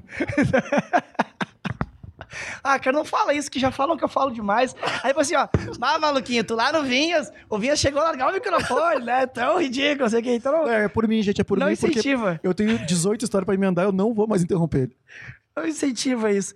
Bah, eu vou ouvir muito isso. Nossa senhora. Tô até vendo lá quando eu for nos bares de vocês, Sim, aí, nos ele fala Falar, bah, ô Maluquito, foi o único cara, né? Ele entrevistou um monte de gente da resenha, mas só contigo. Ele tirou o microfone. Mas enfim, eu só tirava 0 e 2, né? E, e quatro às vezes com o professor Edson, que era o meu professor de, de matemática. Aí aconteceu o seguinte, cara. Aconteceu que ele chamou minha mãe e meu pai no colégio, acho que só a mãe. E teve aquela conversa que é aquela conversa meio assim, ó. Porque a questão pode rodar direto, né? Porque ela rodar fica aquela coisa, pô, mas não avisou os pais de que ia rodar, então tem um aviso, né? É que é uma pessoa que vai ser demitida. A pessoa que vai ser demitida, ela vai recebendo uns toques de oportunidade pra melhorar. E- Isso tem um pouco a ver de. Eu tenho um, um lance de gestão de pessoas para uma outra oportunidade, mas, enfim, a demissão não pode ser uma surpresa. A pessoa tem que ter a oportunidade de melhorar. E no colégio foi assim também. O, o professor me deu essa oportunidade quando chamou minha mãe, porque eu acho que pra mim já tinha falado algumas vezes, né? Quando ele me dava o zero, ele de certo olhava assim, ó, pô, ele vai rodar. E eu fazia assim, ó, ah, tu vê que loucura. e aí, né, tipo. E, e ele chamou minha mãe e falou: olha, o teu filho, ele tá praticamente rodado, tá? Ele tem que tirar 5, 10 seguidos. Acho que ele chamou minha mãe meio tarde também, esse cara, né? Porra, ele chamou minha mãe no último momento. Pô, foi dar a dica, queria chegar pro fumante com 60 anos. Mas olha só, tu fumou a vida inteira, agora eu vou dizer uma coisa, complicou pra ti. Tá, agora- Tipo, Quem fala, sabe tu começa a pensar em parar com 60 anos. fala antes, sabe? Eu vou, tu tem que tirar 5, 10 seguidos. As provas não são tão difíceis, só que o teu filho só tira zero. Então, é aquela história. Não é pegar alguém bom pra tirar 10. É pegar alguém ruim pra tirar 10. Isso é muito diferente. Não é aquela coisa, ah, fazer tr- três gols num jogo. É difícil pra todo mundo. Mas pro Cristiano Ronaldo tem mais chance do que pra um zagueiro. Então, eu era isso. Eu era o zagueiro, tinha que fazer três gols. Basicamente é isso. Cinco. É, fazendo cinco no caso, né? Se fosse Grenal, talvez seria mais fácil. Mas aí, como não era Grenal, era uma matemática, ficou mais difícil. Vá, agora perdeu. Ah, tá, tá, esquece, corta essa parte. Aí, os assim, color... Não, é. não, corta não. Os colorados todos, É arroba, brincadeirinha, brincadeirinha. arroba o maluquinho. Ah, 5x0 é assim, um dia a gente leva, outro dia a gente faz. É... A vida é assim, né? Aí, cara, eu. Minha mãe voltou pra mim e falou: Rô, é. É isso aí. Temos um problema. tu vai rodar, tem grande chance de tu rodar. Tu vai ter que mudar o teu comportamento total, tu vai ter que estudar muito matemática. E ela usou um argumento que mexeu no sentimento. Que ela falou assim, ó, tu vai ver os teus colegas todos na oitava. E tu vai ser colega dos guri da sexta. E nessa fase é muito engraçado. Porque os da oitava mandam no colégio. Eles são. Aliás, hoje tem a nona série, não tinha na época. Então, a oitava série tu mandava. Tu era, tu era adulto, tu era, assim, tu era o pica total. E pro, pro pessoal da sétima, os da sexta eram as crianças. Criança, sabe nada da vida, só da sétima. Então, ela mexeu com sentimento. Nós voltamos pro papo da energia do sentimento. Ela não falou, Rô. Ela poderia ter falado aquela frase clássica que eu sei que muita gente fala, que muitos pais, que são bons pais, falam pros filhos que estudam escola particular, que eu vou falar pro meu filho, rodou esse ano, esse ano é na pública. Essa aí, pra mim, é a frase mais irada. Nada contra o ensino público, mas a gente sabe que o ensino particular é melhor e que a criança prefere também isso, e tu trabalha no jogo com ela ali. É isso aí. Cara, tu rodou na sétima, tu É, faz a sétima inteira no público, a oitava o pai até te coloca de volta. É isso aí. Não vou pagar dobrado. Então, e, e tu vai aprender. Então, assim, é, e ela não falou essa aí pra mim na época. Deve ter falado também, mas essa chamou a atenção pra mim. Eu acho que ela falou essa aí, mas o que chamou a atenção foi essa que tocou comigo mesmo. Porque até pra um guri dessa idade, o ir pro público é, ah, tem um público aqui na frente, eu jogo bola com os guri. Tipo, meio que não muda muita coisa. Agora, o lance ali do colégio, da, da, gurizadinha, tinha uma guria que eu gostava. Ah, ela vai estar na oitava. Aquilo mexeu.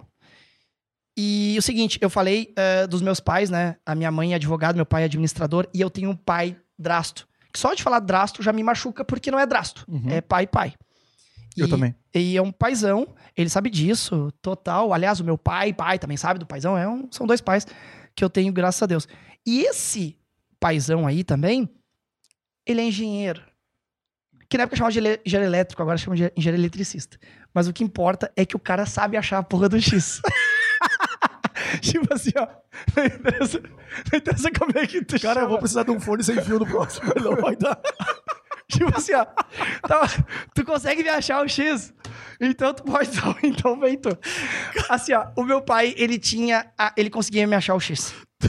E ele, por não ser de, de humanas, ele já me ensinava de um jeito meio sacana que ele dizia, Rô, é muito fácil. Tipo, já meio desgraçado, né? Porque, porra, que sacanagem. Era fácil pra quê? Se eu achasse fácil, eu não tava nessa situação. Então talvez ele não começou do jeito mais didático. Mas só pra, só pra galera entender, em Floripa tu tá com. ah, tá com a tua mãe com teu padrasto, ou já com a tua mãe e teu, teu mãe teu pai ainda? Exatamente. Na verdade, ah, desde a ida pra Floripa, a minha vida já passou a ter o pai e o padrasto junto de mim. Perfeito. Tá. E nessa época, a família é o, o, o padrasto junto. Uhum. E a minha mãe mora e vive até hoje com o meu padrasto. Perfeito, né? perfeito. Então essa é a jogada. E aí o pai, engenheiro é, do X, né? Que encontra o X, que é o que importa. Rô, eu vou te ajudar. Será que a tua mãe selecionou por quem encontrava o X? Pro... Eu não sei se a minha mãe é uma pessoa tão incrível que talvez ela tenha buscado dessa maneira. E, e cara, é, o, meu, o meu caderno, ele dizia, Rodrigo, teu caderno é muito autodidata. Mais uma paulada em mim. Tipo, era o tempo todo meio que querendo dizer que eu não poderia estar naquela situação. Ele dizia, Rodrigo... Ai, ele me humilhava mais um pouco. Porque ele dizia assim, Rodrigo, com um livro desses... Como, é que, como é que é o nome dele? É Gilberto. Um abraço, Gilberto. O Alvaro Gilberto não tem Instagram, tem nada, então não tem nem como achar ele. Mas assim, ele, ele dizia assim, Rodrigo, se eu tivesse esse livro na minha época, eu, nossa senhora, eu saberia tudo. Eu, tipo assim, ó, tá, pai, eu não entendi ainda. Que horas que tu para de bater em mim e tu me ajuda? Nós tava no X. A gente tava no X. E não na humilhação. Eu acho que ele queria fazer que os humilhados fossem exaltados. Tá. E só que antes ele tinha que me humilhar, né? Porque senão como é que, ia ser- como é que eu ia funcionar? E aí a gente começou a, a procurar, tá? O, o- o X. É, não, Cara, tinha aquela não frase, não tinha aquela frase do, daquele filme A Procura da Felicidade? Essa fase da minha vida eu chamo de Procurando o X. E, cara, basicamente, o, o, o- livro, que era muito bom mesmo, ele tinha uns 60 exercícios. E, e eu fazia não com as respostas atrás. Bem didático, sabe? e o meu pai, ele fazia eu fazer todos. E ele alterava algumas coisinhas. Porque nessas, nessa desgraça, se tu alterar só um mais ou menos, a resposta vira outra completamente diferente. Tem até memes disso. Ah, ah, pô, professor, eu só errei o sinal. Aí tem uma ponte toda errada. Porque, tipo, Ti- Cara, deu errado a ponte. já te tratou com psicólogo, alguma coisa assim pra. Tu quer me indicar? Vai ter, vai ter. Não, a Suzana, a Suzana. Tu tá sendo. A Suzana. a Tu Suzana. tá sendo, tá sendo uma, uma terapia aqui. E aí o seguinte, é, eu, eu, fui, eu fui executando lá os, os, os- as atividades, tá? Ah, com pouquíssima vontade. Tu acredita, falando de psicólogo que tá muito vinculado a, muito, a traumas, sabia que se meu pai chegar perto de mim é, e, e- e depois de um tempo e, me, e que me mostra, me mostra alguma coisa de número, eu, eu, eu me sinto mal. O meu pai agora tá investindo em bolsa. Porque é aquela coisa, ficou aposentado e tá querendo. Todo mundo falando nisso e tá achando engraçado Tá e se divertindo fazer. e, e- e indo bem, fazendo umas coisas legais. E ele me chamou um dia desse na praia e falou, ô, Rô. E meu pai, muito ainda do modelo ah, sem ser o digital, anotadinho as coisas um pouco. Cara, como tu fala bonito, cara. E ele me chamou. Falou, falou que o cara é grosso pra caralho, usa papel cara, caneta. Ele me chamou, com- ele me chamou com os papéis e falou: Ô, Rô, essa bolsa aqui, cara, eu, eu não senti bem. Porque era eu e meu pai e os papelzinhos e números, sabe? E eu. Eu, tá, pai, não, legal. Ah, que bom, não. E deu dinheiro aí, ah, que bom, né? Espero, que dê. E, bah, cara, vou aceitar outro cafezinho, não sei se dá pra pedir. Cara, eu acho Tá, que tem que pedi. trazer pra ele até um calmante, alguma coisa. com- Calmante, cafezinho. Por vodka, favor, meu, história. gin tônica. Ah, professora de matemática nem pensar, cara. Pelo amor de Deus, vai causar um trauma que o cara vai Não, sair não, correndo. É, por favor. E, cara, quando. é, certinho, né? Quando, quando o, o, o pai vinha, tá? E, e- mostra esse papel pra mim, eu não me sinto tão bem, tá? Por, por um trauma disso mesmo. É, é inacreditável. Obrigado. Valeu, Jorge. É inacreditável.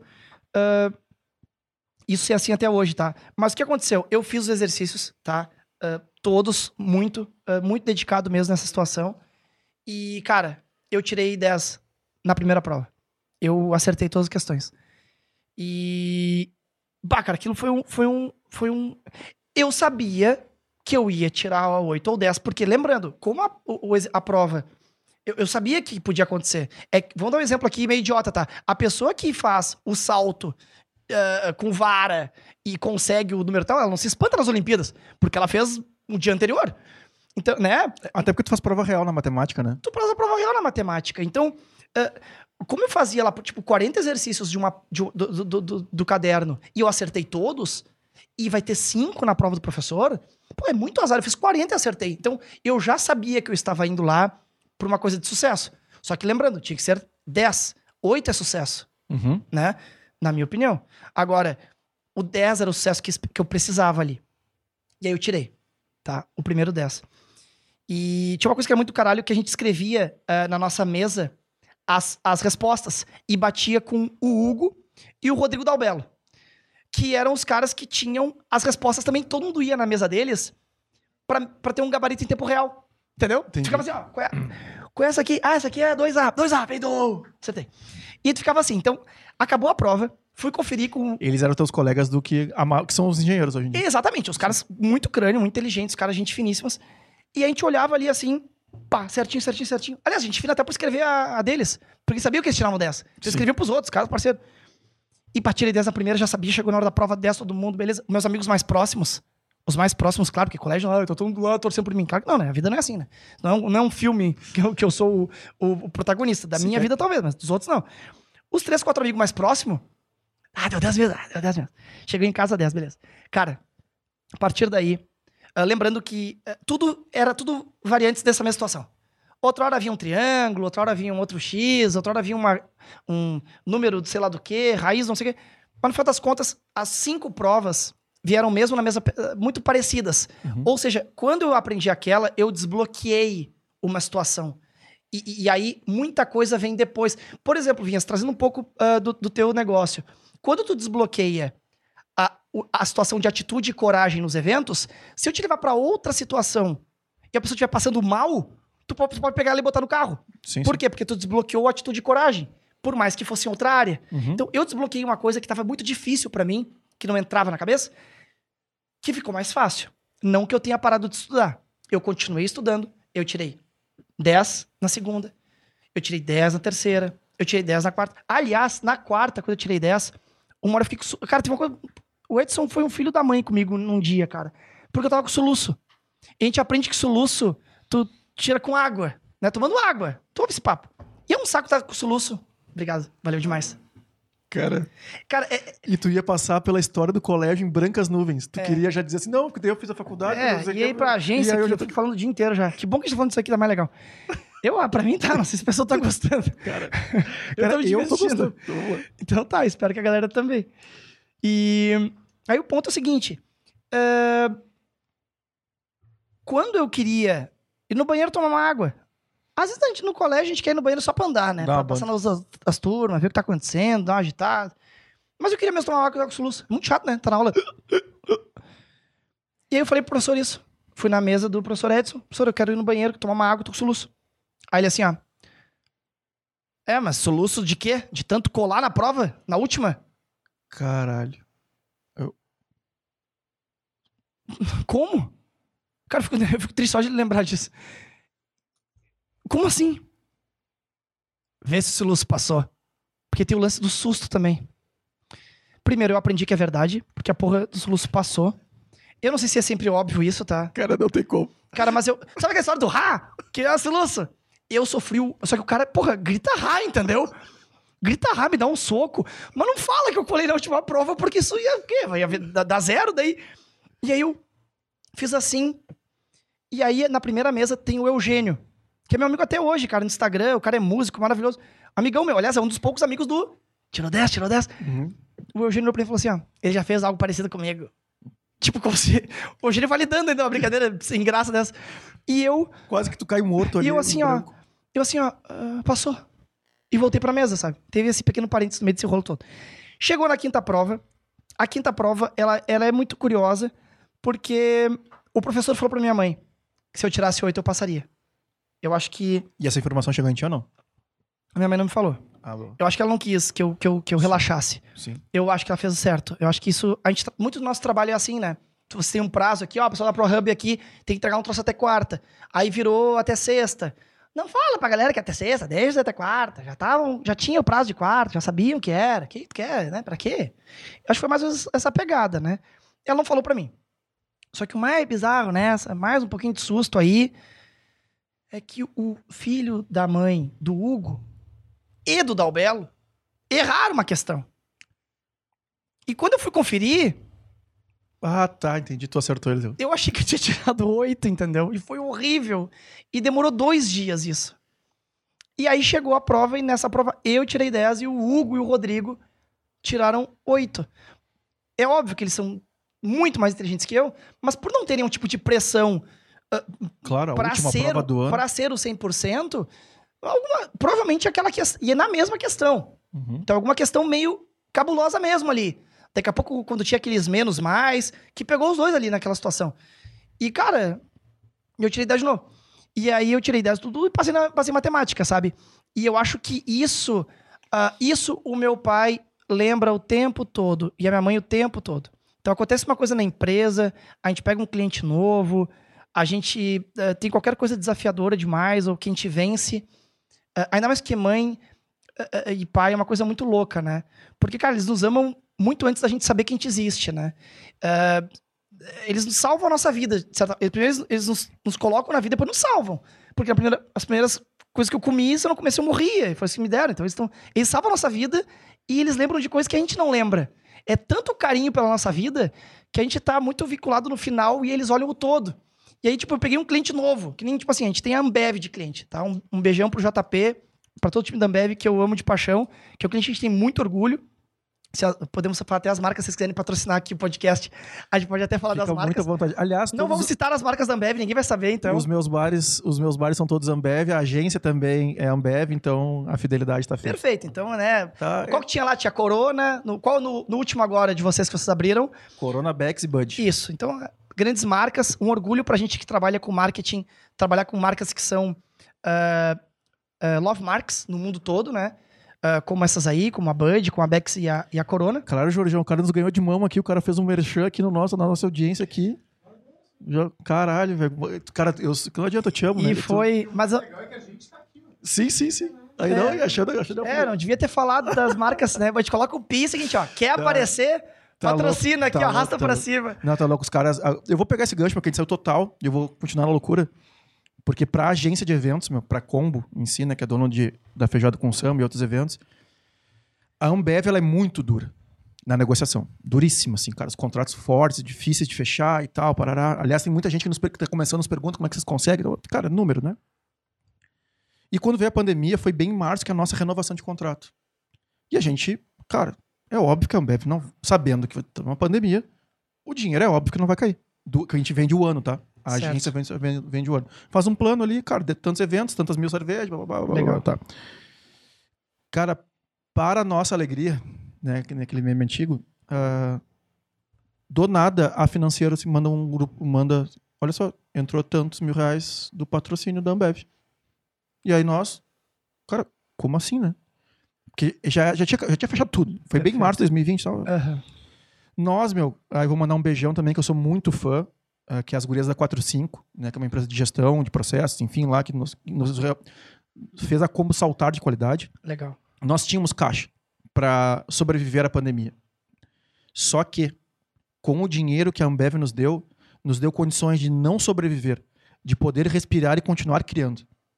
Então, Bah, cara, isso, perfeito. isso para nós, assim, e, e sou eu que negocio com os patrocinadores, os as reuniões estão duras, e aí, cara, vem assim, vem essa, esse ato, caralho, velho, sabe quando que a gente vai rachar contrato com a Ambev? Exato. Foi, foi- é, tem a ver com o sentimento. Óbvio. né, Mexeu com o sentimento de vocês, até. Não, não é nem pelo. Assim, não é, não é pelo dinheiro físico, é por realmente confiar na gente. O cara antecipou, ele sabe que, cara, não. se- Quer dizer, não se sabe se é 2022. Cara, 2020. Se é 2022 que a gente vai realizar o evento, ele antecipa para assim, cara, fica aí com o dinheiro, não precisa nos devolver. Quando voltar, a gente só vai fazendo contratos de. Me tem um termo, um juridique, juridiquês aí que eu me esqueci, Aham. que a gente só vai empurrando pra frente. Quando voltar, a gente restarta o contrato e vocês vão usando esse dinheiro pra vocês. Então, isso, cara, foi de uma. é, de uma, uma marca nós, assim, quando a gente abriu o bar, que não tinha nada a ver com a. Com, quando a gente abriu o canto, Aham. que não tem a ver com, com a combo, é o Certo. canto da combo, mas. ah, CNPJ não tem nada a ver, é um outro CNPJ com outro sócio. Sei. Tu acha que eu vou ouvir proposta de outra cervejaria?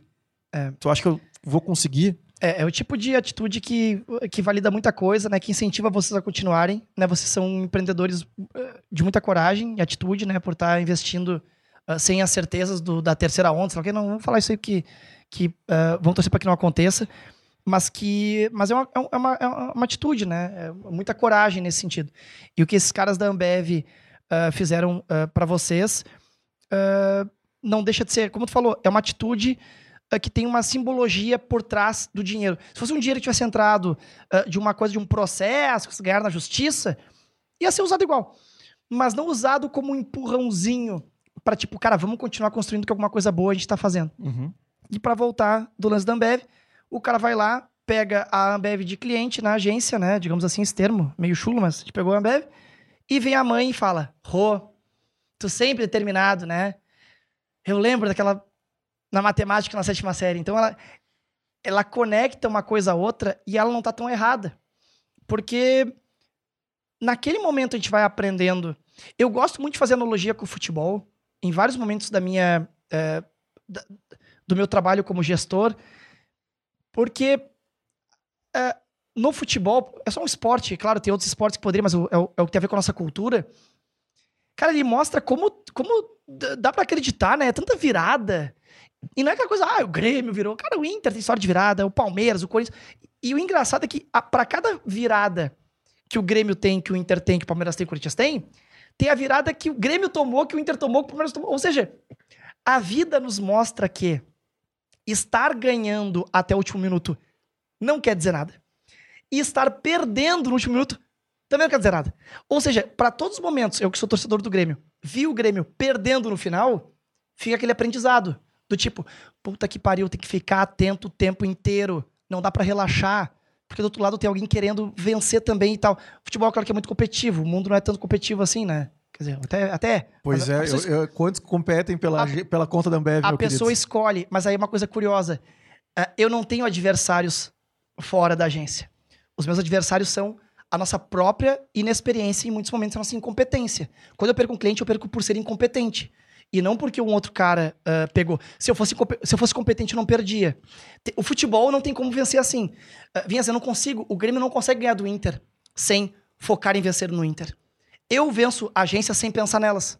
Certo? Certo. É, eu, os meus concorrentes não são os meus adversários diretos. E no futebol não é assim que funciona. No futebol, eu, eu crio um, um esquema tático para combater o dele diretamente. E no meu caso, eu só tento pensar em mim. Sabe como é que funciona? Na, da minha forma, eu sou competitivo como o salto com vara. Onde foda-se o, o, quanto o outro pula. Se eu pular, eu não sei qual é o máximo de salto com vara, tá? mas se eu pular 8,80 e o recorde é 8,50, eu não tenho que ver se o outro tá treinando. Se eu pular 8,80 já me basta. Porque é um esporte que, por mais que tenha a competição do teu lado, se tu fizer o teu, tá garantido. Uhum. Tem um pouco disso. Enfim, é um pequeno parente só com relação a, ao que hoje uh, eu acredito um pouco da, do sucesso, digamos assim, da, da, da empresa, vinculado a essas uh, ao aprendizado e o que a gente vive, e aí volta ao otimismo.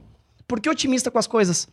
Porque dá, é possível. É possível um magrão que odeia uh, matemática. Eu respeito a matemática, mas eu odeio. Aliás, física, eu posso dizer, eu não aprendi física. A física eu posso assinar. Eu não sei o que aconteceu. É, eu não sei o que, houve exatamente. Eu não consigo entender como que eu passei em física nas coisas. Eu me formei né, em publicidade. É, hoje sou um adulto que não pretendo não, estudar. Não, pera, tá, não, mas espera, espera, calma. A gente tá na sétima série, tu foi, voltou, várias histórias ah, bonitinhas. Eu, né? Não, mas é isso aí. Tu ia, cara, tu ia cruzar o colégio, tu ia esquecer. Tu imagina, tu não ia contar a história da sétima série e aí a gente é. tá, ia tá aqui falando um monte de coisa. É uma história boa mesmo. Yeah, tu viu só? Uh, tu tá na sétima série, algo muda pro segundo grau, tu vence a. Tu tá, tu tá no Grêmio Estudantil na sétima série também? Na sétima, foi o que deve ter me atrapalhado a matemática, inclusive. Sim, certo? Com Perda certeza, de foco. Com certeza. O Grêmio é muito mais legal. O... Dependendo do colégio, o Grêmio é muito legal. É, com certeza. Uh, cara, oitava série, segundo grau, tudo no mesmo colégio? Cara, tudo no mesmo colégio. E daí teve uma situação, cara, que eu morei um ano em Curitiba minha mãe. Aí realmente. A de Curitiba. A de Curitiba, realmente eu não entendi. Põe pra hoje. fora, põe pra fora. Não, eu, Fala eu, aqui, manda, olha pra aquela cama, manda um beijo, mãe. Mãe. Mãe. Dona. Dona Clara. Dona Clara. Cara, uh, assim, ó. Eu já perguntei pra ela. Eu falei, tá, mãe. Tudo tem uma explicação, mas Curitiba não. Não, não entendi ainda. Não entendi ainda Curitiba. Eu morei um ano em Curitiba. Deixa eu só fazer uma, uma casinha aqui. A tua irmã tá sempre com vocês? Nesse período, sim. O tempo inteiro. E no mesmo colégio? Ah, nem sempre. Como é que é receber a mensagem dos coleguinhas? Bah, que irmã, hein?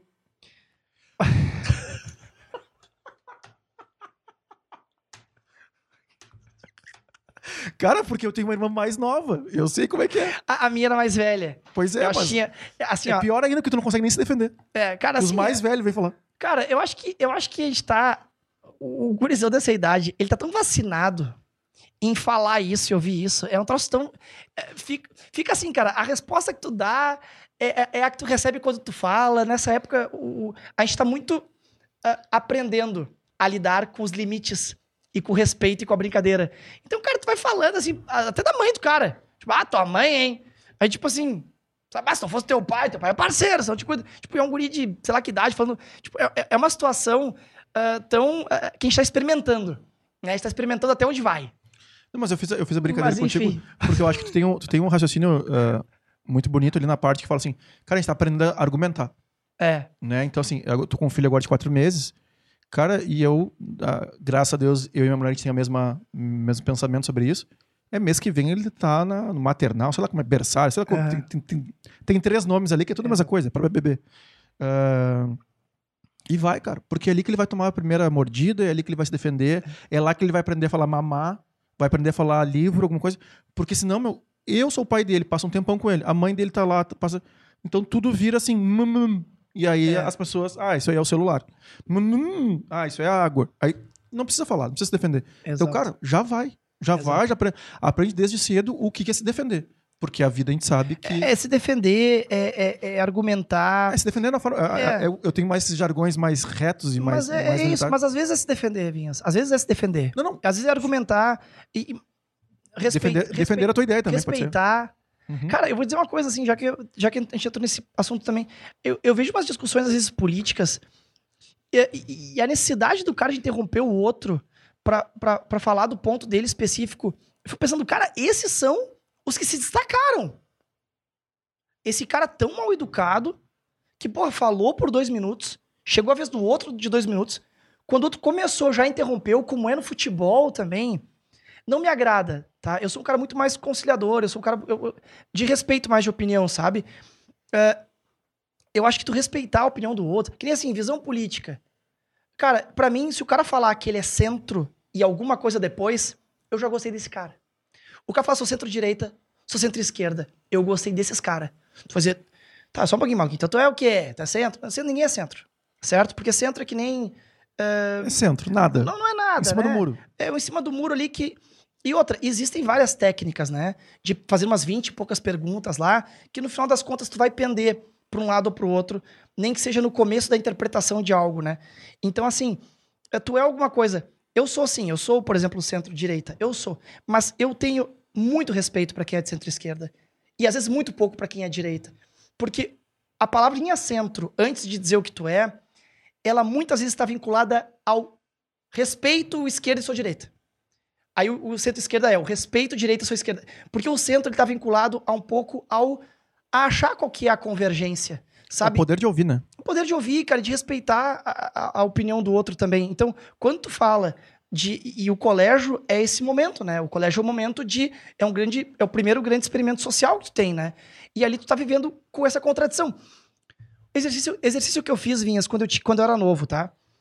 Eu ficava, eu, eu ficava vendo aquela coisa assim, eu sou gremista, né? O pai me levou no Olímpico, ah, o Grêmio, é o Grêmio, tal, azul, é o Grêmio que é bom pra caralho. Eu amo o Grêmio, sei os títulos, tudo de cor, sei os times, vou ver a final agora domingo, tudo. Mas quando eu era mais novo, eu pensei, cara, deixa eu me imaginar torcedor do Inter por um segundo. E eu, eu fiz isso, cara. Tu vai dizer, ah, Rodrigo, tu é idiota, porque meu apelido é maluquinho, né? Por algum motivo tem. Tá escrito aqui, né, quando é que, quando é que começa o maluquinho, mas eu não começou- achei uma Começou brecha. muito ainda. cedo, mas é, é dessas, dessas idiotices, digamos assim. Dessas maluquices. Eu, muito novo, pensei, tá, e se fosse Inter? Aí eu pensei, pô, que do caralho não ter sido rebaixado nunca, porque nunca tinha sido. Pô, essa época de 70 aí, pô, os caras massacraram todo mundo, né, cara? Era tudo invicto. Pô, que estádio na beira do rio, pôr do sol perfeito, um estádio no meio da, da zen ali. É, pá, cor vermelha, né, cara? A cor do, do, do, do sangue do negócio. Cara, ia ser a mesma coisa. E isso, quando tu é novo, é, é uma coisa estranha tu caminhar. Tem uma frase que diz: o lugar mais longe do mundo não é a China, não é a Coreia do Sul, é o lugar do outro. Certo? Uhum. É o lugar mais distante que tu pode ir na tua vida, é o do outro. É se colocar no lugar do outro. E, e- e é bizarro quando eu vejo torcedor que fala assim: só o Grêmio faz as viradas. É o Palmeiras, não adianta. Só o Flamengo, pro Flamengo tudo é difícil. Aí tu fala assim: não, o Corinthians é sempre contra tudo e contra todos. São as mesmas frases, cara. E aí tu pensa, cara, no final das contas, é uma escolha ali que. hum, totalmente aleatória, randômica, tu acabou pegando do pai que te levou mais, ou do tio que te levou um outro dia. É, E isso nos ajuda a, a, a, a fazer um exercício de um pouco mais de empatia, certo? De, de- dessa proximidade, que não quer dizer, Vinhas, que tu não tenha posições, que tu vai ser um cara n- ah, mágoa morna, que não agrada ninguém, ou que vai ser um, um- um- covarde de não expor as tuas opiniões. Mas, cara, com respeito. E esse, esse experimento que tu tá comentando é o que nos coloca nisso. O cara que ficou falando mal de todo mundo no colégio e ficou apontando pra todo mundo, como, como será que ele tá hoje? Será que ele tá bem? Pode estar. Né? Eu tô falando de uma pessoa né, hipotética que a gente nem sabe quem é, mas a princípio, todo mundo talvez que tá me ouvindo agora projetou o seu. Uhum. O seu cara, ah, no meu, na minha lá era o Felipe, na minha lá era o Luiz, que era o cara que chegava o cabeçudo, ah, chegou o cabeçudo. Chegava o gordo, chegou o gordinho. Esse cara que apontou tanta coisa pra todo mundo, que focou o seu tempo tanto em apontar pros outros. Se ele não conseguiu girar essa chave e olhar um pouco pra si, como será que ele tá hoje? Ele conseguiu gerar riqueza, ele conseguiu desenvolver alguma coisa construtiva que o mercado viu valor e que gerou dinheiro pra ele? No muito, passou num concurso, fala mal do concurso o dia inteiro, é, não, não rende. Exato, é o famoso que fala mal do chefe. Pô, cara, tu fala mal do teu chefe. Vou dar uma dica pra quem fala mal do chefe. Uma dica. Sai. É. Sai. O- tu tá falando mal do teu chefe porque ele cometeu um crime? Denuncia. É, foi racismo, foi machismo, foi homofobia? Aí não fala mal do teu chefe, aí tu denuncia ele. Mas na prática, na prática, se tu tá só falando mal, ele é meio não sei o quê, e tu que tá trabalhando pra ele? E tu? Tipo, é muito mais fácil apontar pra ele e falar que ele tá ruim. Cara, e tu que tá trabalhando pra ele, então? Tu é pior que ele, de certa forma? nessa, nessa ideia? Cara, só vai. Larga currículo, tem horário. Ah, fala, eu tô trabalhando hoje, eu trabalho todos os dias, eu só posso fazer entrevista do meio-dia a uma, ou só posso fazer entrevista depois das seis. Quantas, Ou pessoas sábado, vão entrar no- quantas pessoas vão entrar na nossa agência que podiam fazer entrevista só depois do horário? Então, sai do teu emprego. Mas não fala mal do teu chefe, cara. O que, que tu ganha com isso? Acho que Enfim. Ah, cara, eu fui deixando, porque tem, eu. Quanto ao assunto político, a gente poderia. É, é outro programa. Ah, Pode me convidar, que eu tô gostando. Não, não, cara, eu- e eu, tenho na mente já as pessoas que eu quero trazer aqui sobre outros assuntos. Porque vai ter uma hora, meu, que eu vou ter ouvido tanta história da- da- das pessoas que daí eu vou começar. Na minha cabeça já tá assim, né? Ah, cara, vamos falar sobre filosofia. Cara, tem uns amigos meus que leem Tu nem vai livros. saber mais assim, ah, tu, tu trouxe. Cara, o maluquinho. Não, não, peraí só um pouquinho, não foi o outro. tu, vai, tu vai virar um. Não, já foi, isso, isso aí já foi. Tu não sabe mais quem falou o quê. Isso, isso aí já foi, isso aí já foi. Mas eu quero trazer papos assim, né? E a política eu tô pensando, meu, porque senão vai acabar em briga também, né? Vai ser foda. Mas, dá, mas tem, que tem que tentar achar essas pessoas que conseguem ouvir, cara. E aí, cara, eu tenho algumas reflexões sobre o poder de ouvir, né? É, ou é tua criação, ou é da onde tu nasceu, e aí eu falo, tô falando em poder aquisitivo, porque quem tem menos tem que se expandir mais para abrir espaço. Então, ele- às vezes, ele vai ter que falar mais, interromper mais. É mais difícil para ele ficar ouvindo, porque a nossa sociedade não permite que os silenciosos, vamos dizer assim, Perfeito. eh, ocupem um espaço maior. Ele vai ter que gritar, vai ter que brigar, ele vai ter que se impor. né? Então, ele vai ter que. Ele vai ter que conquistar o espaço dele. A, a força. Não é cedido. Exatamente. E, e a outra, cara, eu, eu, eu, eu participei de todos os grêmios estudantil, tá? Desde o meu coleginho, do Mãe Admirável, fui do IPA e depois eu fui pro CPUR, que é, os, que é o negócio de milico lá, Eu e também fui, fui do centro. E tudo isso eu fui, fui galgando, assim, espaços, meu, a ferro e fogo. Quando é que eu presto atenção, meu? A minha mãe é gestora de recursos humanos desde 1932. Então ela trabalha com o ser humano muitos anos. Sim. E eu gosto muito de ouvir. Cara, tem várias teorias lá e tal, papapá. E eu uso muito isso, cara. Depois comecei a ter as minhas empresas, eu comecei a usar muito. Mas eu fui entender o que era ouvir é, atentamente, ou é, realmente, assim, ouvir. É não discutir, é não estar preparando uma resposta, é sim te entender. Exato. Ouvir pra entender. Exatamente. E não pra responder. Cara, em livro. É. Acho que eu não trouxe ele ali, que é o, o, o Monge Executivo, é um deles. Depois tem um outro livro também que fala que é assim, ouvir atentamente ao termo. Uhum. É realmente assim, cara, entender a outra pessoa. E não simplesmente querer dizer que essa xícara é amarela. Exato. Maluquinho, é amarelo. Não, mas é que não sei o que. Sim, mas é que quando vira o café, aí eu lavo com a esponja amarela, aí fica. Então, mas é branco. Não, porque não sei o que. Que é exatamente o que tu tá falando. Exato. Pra mim, quando tu me fala assim, cara, eu, eu presto mais atenção nas pessoas de centro, pra mim me remeteu assim, cara, pessoas de centro devem ouvir mais as outras pessoas. Porque ela quer. Com porque, certeza. porque, cara, nem tanto. É porque direita e esquerda também hoje é outro assunto, mas. Cara, eu não, também não acredito muito nessa terminologia, porque eu, eu me considero um cara de direita, né? Empresário. É, mas, cara, tem tantas coisas que eu acho que, que a gente ainda precisa, né? De assistência, Exato. que não dá pra ser um estado mínimo amanhã.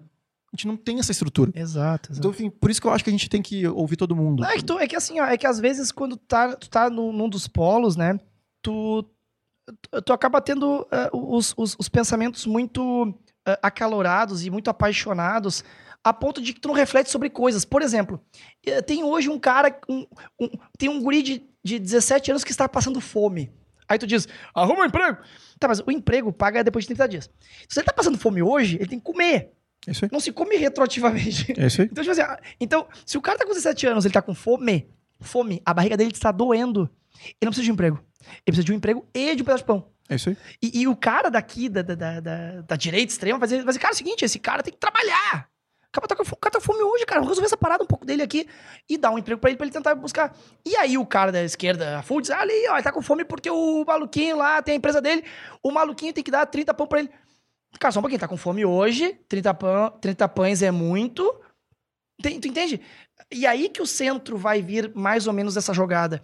O centro, centro, centro é, é, é- é roubar na discussão, porque um pouquinho tu vai pender.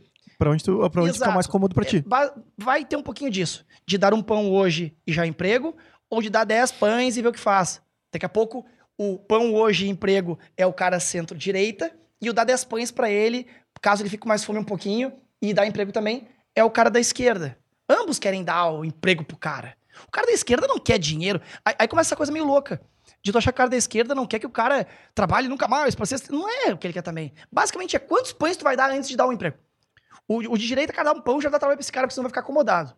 E manda ele buscar o pão dele, porque dá. Porque eu busquei o pão, quando meu pai buscou o pão dele, também tem que buscar o pão dele. O da direita vai falar mais isso, dá um pãozinho, faz isso. E o outro vai dizer, cara, dá 10, caso sobre mais. Então, mas no final das contas, cara, eu, eu, eu consigo imaginar, assim, Vinhas, que as pessoas são bem intencionadas, a grandíssima maioria. Sim. Até na própria discussão, quando o cara gosta disso, ou é mal informado ou muito mal intencionado. Cara, gente mal intencionada geralmente já tá. é, são as pessoas da própria política, talvez, que é a gente que vota. Eles são um reflexo da gente.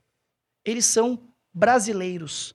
Quando a gente fala mal dos políticos, já viu aquele meme do, do Homem-Aranha apontando pra ele igual? Uhum. É a gente, cara. Ele é brasileiro. Estou refletindo. Ele é brasileiro, cara. Então, assim, ó, ele é que nem a gente. É- Ele é, ele, é, ele é a gente lá. Somos nós lá. Então, a gente que colocou. Eu acredito no processo ah, nosso democrático. Eu acredito que se eu apertar aquele botãozinho vai ter meu voto lá. Então, a gente botou aqueles caras lá. Uhum. E, e é desorganizado lá? Porra, muito. Pra caralho.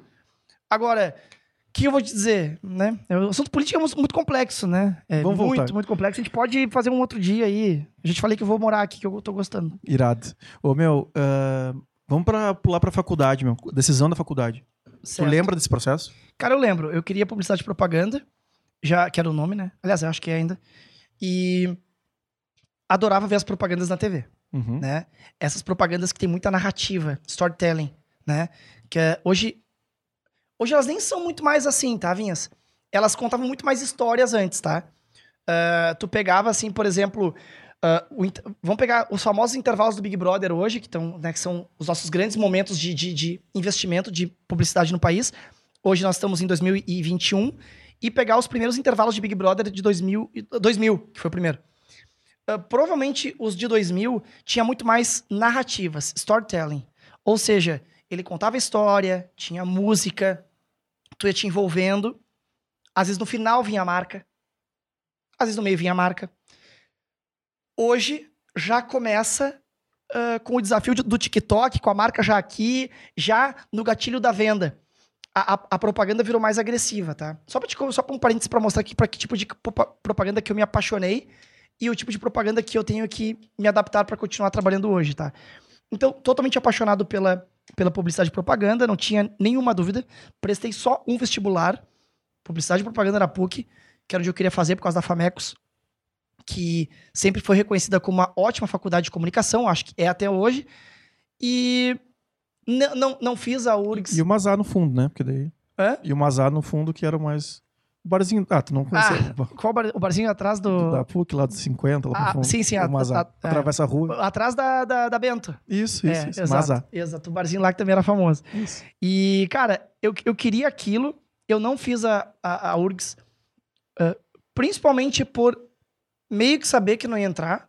Tá sendo bem sincero, eu fui um aluno a vida inteira do, do, do 7,5, só nas, nas ah, humanas ali, que vinham 9, vinham 8, vinham 9,5, e 7,5 no resto, e aqueles 3, 2 já contei no, da, de física, química também, que eram um sabe inferno. que isso é 99,9% dos empresários que estão aqui, né? Que vêm aqui, é isso aí. É, exatamente. Tu Muito, concluiu a faculdade? muito vinculado. Concluí. Tu é 5%. É, eu acabei concluindo. E aí é o seguinte, aí eu, aí eu fiz só lá. Eu tenho uma história que eu acho muito curiosa, que eu passei de segunda chamada, que é aquela do tipo assim, que nem tu sai o teu nome, e, e, e- sai o nome. Meio que sai o teu nome no listão. Isso aí, sai lá. Porque ele tá dizendo que é segunda chamada. Tipo assim, ó, Isso. é um troço meio assim, ó. Na dela, dela. Fica rezando, pega na mão de Deus. É tipo assim, ó, tá, vamos ver se vai dar.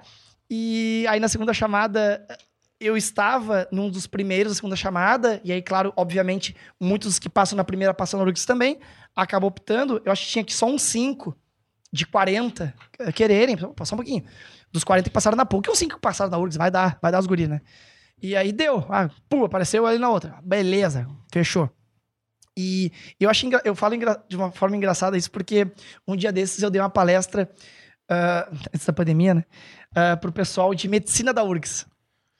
E aí eu Cara- fui obrigado a falar no começo da palestra, eu falei assim, ó, galera, pra mim é uma honra absurda estar aqui, porque eu sou um publicitário que passou em segunda chamada na PUC. e eu tô falando dos caras que passaram em medicina na URGS. Ou seja, muito obrigado por me receberem. Eles acharam engraçado, né?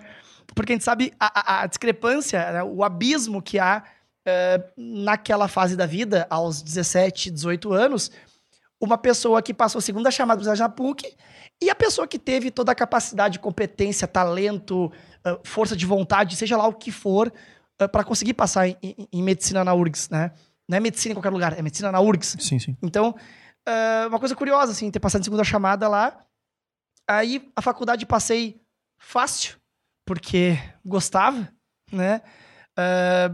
Tem umas, uns momentos clássicos, assim, que são marcantes um pouco pra mim, que eu tirei 10 numa cadeira de filosofia, porque eu identifiquei, o, o professor mostrou oito ah, análises de...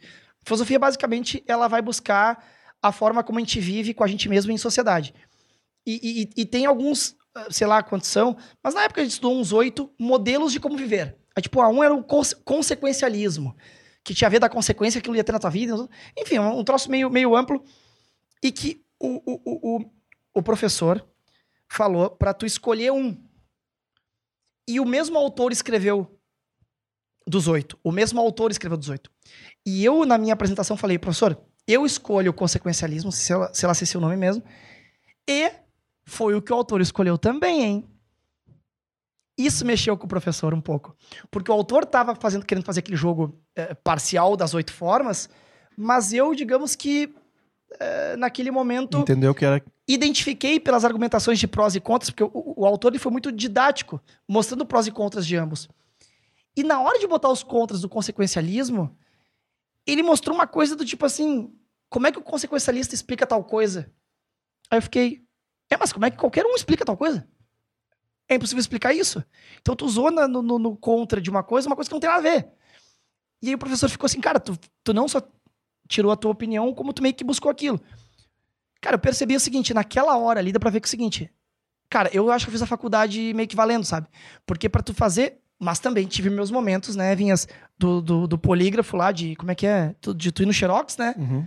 e, e, e, e- imprimir lá umas 30 folhas, cara, e eu lembro de dormir, né, na, na segunda. Ah, outra, de estar lendo no polígrafo e ficar, cara, que horas que eu parei de ler? Que horas que eu tô pensando em outra Sim. coisa? Aí tu volta e tu assim, ó, puta que pariu, é na outra página, é na outra. Aí tu, cara, eu tô a três páginas só girando. Sim, cristaliza. E, e é bizarro, né? Porque vai, vai entrando naquilo. Então eu tive meus momentos assim, mas acho que tive momentos legais que eu me dediquei bastante também. Aí me formei e ganhei aquele troféu bem bacana, que é o, o Marcelino Champagnat, que é um troféu que a PUC dá uh, uh, uma votação dos, uh, dos alunos pro meu modelo de vida, tá, Vinhas? Pela forma que eu encaro. Aí tu vai dizer, ah, Rodrigo, tu é muito otimista mesmo dizendo, dizer isso. Mas eu acho esse troféu mais legal do que a Láurea lá, da nota de não sei o quê. Porque esse troféu mostra que eu tive uma boa relação com os meus colegas. Ou seja, que eu passei quatro anos eh, legais aqui. Enquanto a nota altíssima, cara, mostra muita atenção ao tema, muito comprometimento, mostra muita disciplina, que é muito do caralho. Mas para mim, a forma de ver o mundo, ainda mais como um cara de humanas, eu acho que ter passado quatro anos e ganhar um prêmio, que é um troféu que eu tenho lá na minha casa, né? E, e você sabe que já foi formatura uh, da, da, da, PUC, sabe que não é só na publicidade. Todos ganham esse tal troféu Marcelino Champagnat. Então foi uma coisa que, na minha opinião, assim, foi uma, uh, um tipo de coroação, assim, da, desse momento da minha vida. E de lá pra cá, não sei se já, já tá na faculdade, eu não quero não, que não, volte, não. agora que volte pro berçário. Agora, agora não, agora, agora nós vamos dar uma aceleradinha tá. pra, cara, principais experiências de estágio. Certo. Uh, depois, não sei se tu. Tra... Aí, assim, uma aceleradinha, assim, principais experiências de estágio, onde tu passou, ao, o que tu quiser falar. Certo. Quando começa a trabalhar e quando vem a decisão de abrir a antiga Joker que é atualizado. É, exato. É, a gente é dono da, da marca Joker e JKR, né? Então são duas marcas que pertencem à nossa empresa. Perfeito. Mas a gente tem hoje muitos negócios nos Estados Unidos e o termo Joker acaba ficando meio falcatrua. Entendi. Entende? Ah, Joker é o picareta. É, ah, tu é o Joker. Hum, então tu veio com o carro alugado, fingindo que é teu. Aquelas coisas do picaretão. Ainda mais sendo brasileiro, né? Ainda mais brasileiro, ainda mais na Flórida.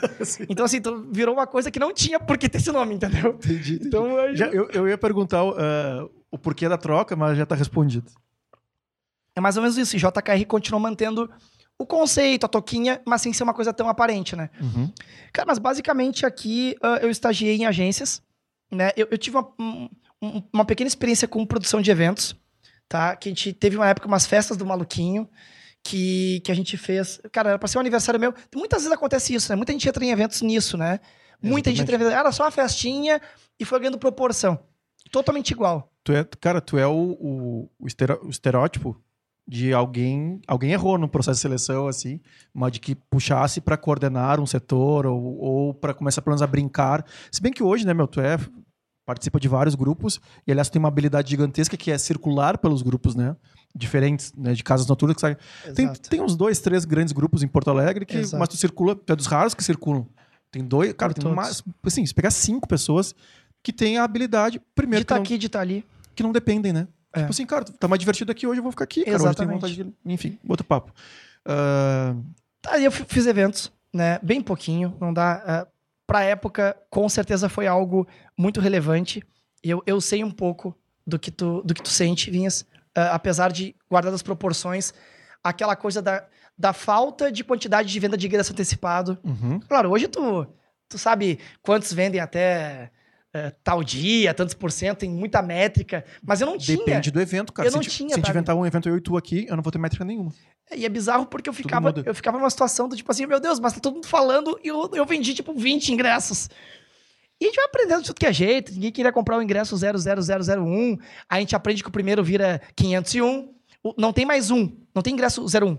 É o 501. Sim, na época que o ingresso era. Exato, papel papelzinho, tu lembra, né? Te destacava. Tinha aquela empresa chamada Marchand. Marchand. Existe até Isso, hoje. que um CNI holográfico e tal. Aí botava um loginho lá das rádios e tal, que estavam junto o negócio. Tinha o B na foto, no começo, tinha uma foto das pessoas nas, nas festas, um troço uhum. engraçado isso. Fly by night. É, um troço assim. E, cara, a gente. Eh, eu fiz eventos, tá? Na época tinha um sócio e tal, cara na Zona Sul, lá fizemos festa aquelas coisas. Eh, na FUF, na ASBAC, na ABB, as, os clubes sociais que a Zona Sul é cheia, né?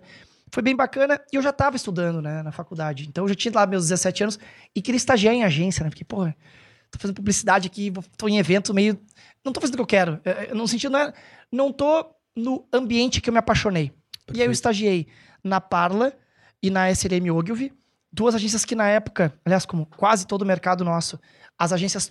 A segunda agência existe ainda até hoje? A SLM Ogilvy, ela, ela é, é do grupo Ogilvy, um dos maiores grupos de comunicação do mundo. Na época atendia o Grêmio, a Souza Cruz, a Gerdau. eles se envolveram em um esquema de corrupção com, com, com o Banrisul, que a DCS também na época tinha coisa lá com o pessoal do, de marketing do Banrisul, deu um rolo, tá muito grande na época, teve cara que foi preso, tudo isso tá na, na imprensa, né? Uhum. E, enfim. Aliás, e várias agências daquela época não existem mais, né? Eu, não eu te perguntei porque eu não poderia nem trabalhar nela, porque só pronunciar o nome é o... Ainda bem que tu falou que é uma empresa É. mundial, porque daí isso justifica. Porque botar um nome desse no Brasil, puta que pariu. Exatamente, é que, é que o David Ogilvy é tipo um dos maiores gênios da propaganda. E a, e a SLM Ogilvy ela fazia parte desse grupo, então é um troço muito legal. Estagiei nesses dois lugares, ah, onde eu tive lá, ah, Vinhas, ah, espaço, né? Espaço. É, espaço e te coloca no teu lugar. É, Uhum. Um pouquinho de cada, né? A vida, é- tu já, já deu pra ver que eu sou um cara equilibrado, né? Ah, eu posso né, ser falante, Qual- sou falante, ok, mas m- eu gosto do, equilíbrio. Então, assim, o estagiário ele tem que ter isso, né? Espaço, oportunidade, ah, crédito, mas também, tipo, ah, estagiário, sabe, não, jamais essa reunião, que não é, não é o teu lugar aqui ainda. Então, eu tinha, tive um pouco disso nessas duas experiências, muito legal, muito, muita gratidão a essas pessoas que eu fico pensando, cara, o que será que eu fazia, Vinhas, com 18, 19 anos? Obviamente eu era muito ruim. Como é que isso. Tipo assim. Cara, como mas é é, que estra- aceitava? mas é que é pra isso, né? Mas é exatamente isso, né? É um grande filtro. Eu fico imaginando, cara, como é que eu não era mais julgado por eles e criticado, porque, cara, sei lá, eu fico imaginando que que noção que eu tinha, sabe? Igual me davam espaço, então muita gratidão a eles, assim, total gratidão a eles. Muitos desses caras e mulheres, eu tenho contato até hoje, cara. E vários a gente acaba trabalhando em conjunto. E Isso aí- é muito irado. E aí na reunião foi aquela coisa. Que nem ah, a Fê me chama assim: ah, o guri do marketing, o guri da comunicação, o guri do Atila. Eu era o guri do Atila. Porque Atila era o profissional e eu era estagiário do Atila. Uhum.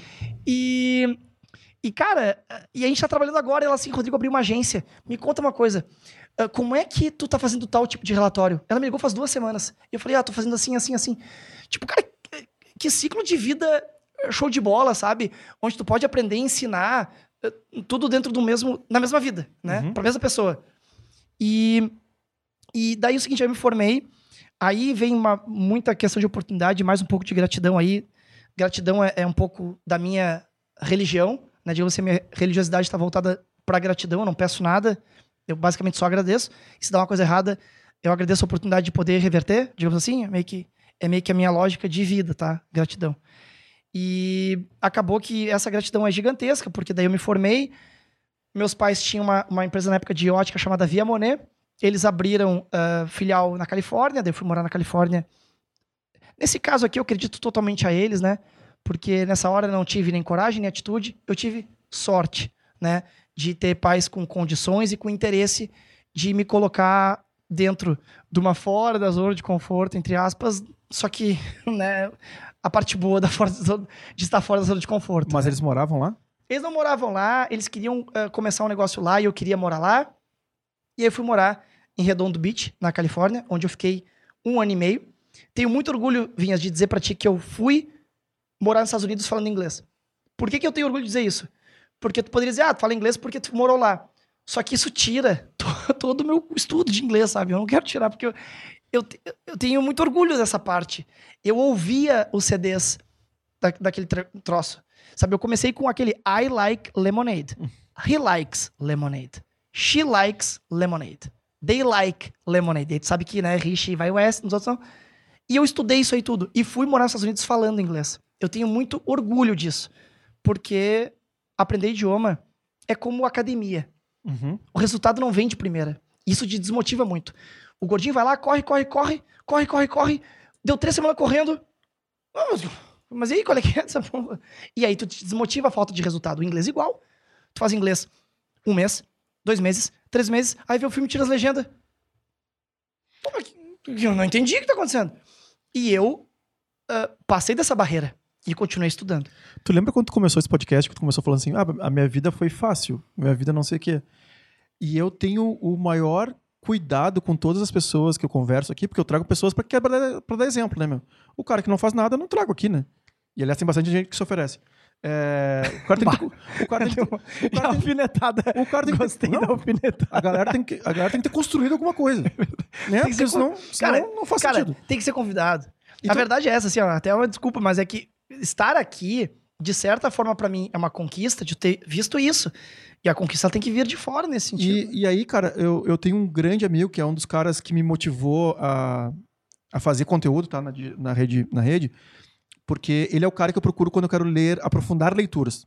Né? Procurar livro que me ensina a pensar. Não pegar esses livros informativos. Aham. Eu gosto de livro assim, cara, que eu vou aprender a pensar. E eu vou nele lá. Cara, o cara estudou acupuntura na China, o cara tem, cara, tem toda uma outra escola. E ele veio com esse papo assim, tipo, ah, cara, tu vê, né? Aí depois de 10 anos eu tô com a minha agenda cheia, eu não tô conseguindo mais atender, sei. Como se fosse sorte, como se fosse, tipo assim, cara, o cara se fudeu pra caralho, o cara foi pra China. É. O cara ficou lá, não sei o que. Aí, não, meu, olha a construção que tu fez da tua vida pra chegar até onde tu chegou É Então, tipo assim, isso. coisa boa que, tu, que teus pais, claro que tu, é, a palavra da moda é privilegiado e tal, eu sou meio, É. enfim, ah, não vou entrar nesse assunto Todo agora. mundo é um pouco. É, A e aí- vida em si já é um privilégio, né? Só cara, que assim, cara, se tu fosse um ananá que tu poderia ter sido, os teu, teus pais, acho eu, julgo eu aqui de longe, É. não iriam te mandar para um outro país pra tu estar numa empresa. Alguma coisa tu fez que tu provou que tu era bom pra ir pra lá Talvez, é, talvez e outra. durante a vida. E essa ida pra lá, Vinhas, não, não, não quer dizer nada também se tu não aproveitar, né? Cara, quantas pessoas tu conhece que falam inglês porque estudaram? Eu acho que poucas, cara. Eu fiquei sete anos eu no tenho- IASD, Por isso que eu tenho orgulho mesmo. dos 7 aos 14, dos 8 aos 15. Cara, se botar, tirar qualquer. Bom, da terceira frase eu não vou conseguir te responder. É, eu tenho orgulho de ter essa, essa parte. mas Eu acredito assim, Vinhas, a gente é, tem as oportunidades que a gente ganha e o que a gente faz com elas. Exatamente, É. é isso aí. E, e o que acabou acontecendo, por exemplo, nessa ida para os Estados Unidos lá, eu acabei trabalhando bastante lá, fiz muita amizade. É muito legal é, morar fora, né, como um todo. E, pô, na condição que eu tava lá, é, foi melhor ainda. E, muito aprendizado disso. Eu, é, tem uma frase que eu amo de paixão, tá? Desculpa só por conhecimento. Vocês por terem empresa lá, os teus pais já tinham green card ou não? Como eu- não tem nada a ver? A vinculação de abrir empresa nos Estados Unidos, na verdade, qualquer brasileiro pode abrir empresa nos Estados Unidos. Ele não pode trabalhar na sua empresa nos Estados Unidos. É uma coisa muito curiosa e paradoxal. Tipo, aliás, não é tanto, na verdade. Porque tu tá gerando emprego. Eles querem, Ah, gera tá- emprego pra eles. Você tá vindo aqui investindo e gerando emprego? Nos serve. Paga as taxas, leva o dinheiro pro teu país. Exatamente. Aí o rolo é o seguinte: tu quer ter o visto de trabalhador na tua empresa, investe na época, tipo, um milhão de dólares. Pode ter baixado, tá? Mas, tipo assim, se tu, se tu investir, ah, não sei se qual o valor, tá? Mas vamos fingir que seja hoje 500 mil dólares investidos na empresa, seja aquisição de produto, de maquinário, seja lá o que for. Tu investiu nos Estados Unidos esse valor, tu tem acesso a sei lá quantos vistos de trabalho. No meu caso, é muito clássico. A gente abriu a empresa facilmente e eu trabalhei na minha na empresa da nossa família ilegalmente. Uhum. Essa é a lógica. Faz quantos anos? Já prescreveu, É pode vir, não vou sair algemado daqui. Ah, vai, vai. Me, aliás, só um pouquinho. Vou me buscar e vou me levar para ir para os Estados Unidos. Ah, me busca, cara. O que eu mais quero é viajar um pouco. Então, assim, ó, vem aqui, ó, tô pronto já para ser algemado. Então, assim, é, trabalhei nessa empresa nesse sentido. E, e aí, o que acaba acontecendo é o que tu faz com a oportunidade, né? A- Essa frase que eu amo, Vinhas, que é, é, de paixão, que ela tem muito a ver com nós sermos é, o protagonista da, da nossa vida, né? Eu sei que isso é uma frase que está sempre muito vinculada aos, aos livros de, de autoconhecimento e tudo, mas tem uma frase que é do Fernando Pessoa, que ela diz assim, né? é, tá, no meu, é, é, tá na minha bio do Instagram. Ao invés de escrever né, marketing, strategy, sei lá o quê, ou, ou da. Tem a arroba da agência, óbvio, né? Estou fazendo negócio lá também. Mas É um cara que já é conhecido. mas ao invés de colocar muita coisa ali, o que que eu coloquei, cara? Eu coloquei o seguinte: as viagens são os viajantes. O que vemos não é o que vemos, mas o que somos.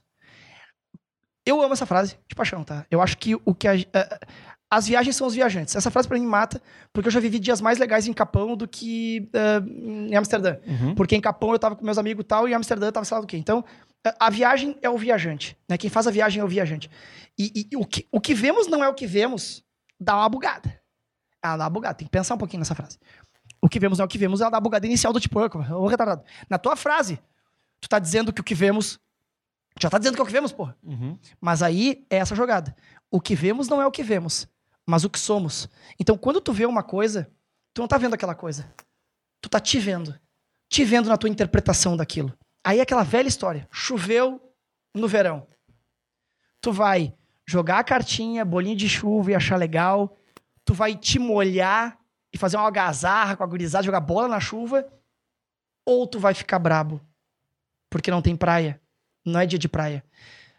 o tempo todo da nossa vida, a, gente, a nossa vida está sempre no copo meio cheio. A nossa vida é o dia inteiro conviver com copos meio cheios. E interpretando se ele está meio cheio. Eu já falo que ele é meio cheio, né? Uhum. O copo pela metade. E aí a gente fica uh, interpretando se esse copo está meio cheio ou meio vazio. E basicamente a gente acorda já com essa interpretação de meio cheio, meio vazio, das mais variadas formas. Mais variadas formas. Ah, tem aquela reunião que saco, ou tem aquela reunião que bom só tem isso pra almoçar, que saco. Ah, ainda bem que tem isso aqui pra comer. A gente tá, é, é, o tempo inteiro. E isso acaba sendo a, a nossa rotina, sabe, Vinhas? Então, a, às vezes a gente tá falando muito da trajetória do que aconteceu comigo, e a gente é obrigado a fazer a conexão do que aquilo me transformou e o que eu aprendi. Perfeito. E, e o que eu tirei daquilo que aconteceu. E só para complementando, que eu sei que eu acredito que a gente tá agora, né? Não sei se é estourando tempo, quase até que horas que a gente tem? Até cinco. Até às cinco. Mas então, pra a gente garantir que vai até o final, e depois uhum. a gente. Pra gente nunca ficar assim, ó, puta, não deu tempo, foi um fracasso. Então, pra nem que dê uma corridinha, aquela de. A escola de samba, né? Se empolgou, se empolgou na evolução, quis dar um, né? O mestre sala ali, dar um, tirar uma onda na frente dos jurados e agora tem que correr para acabar. Mas, uh, basicamente, eu volto pro Brasil Uh, era já um pouco da intenção, a gente nunca sabe o que vai acontecer, mas já era um pouco da intenção. Eu comecei a trabalhar no Programa Gaúcho da Qualidade e Produtividade. O nome é demais é PGQP, parece PQP. Uh, a gente brincava isso até lá. Uma ONG fundada, presidida pelo Jorge Gerdau. Uh, eu trabalhei nesse lugar e lá foi uma coisa incrível na minha vida. Gratidão, de novo. Não só por ter tido um chefe chamado Luiz Pierre, eh, secretário executivo do PGQP, que me tirou para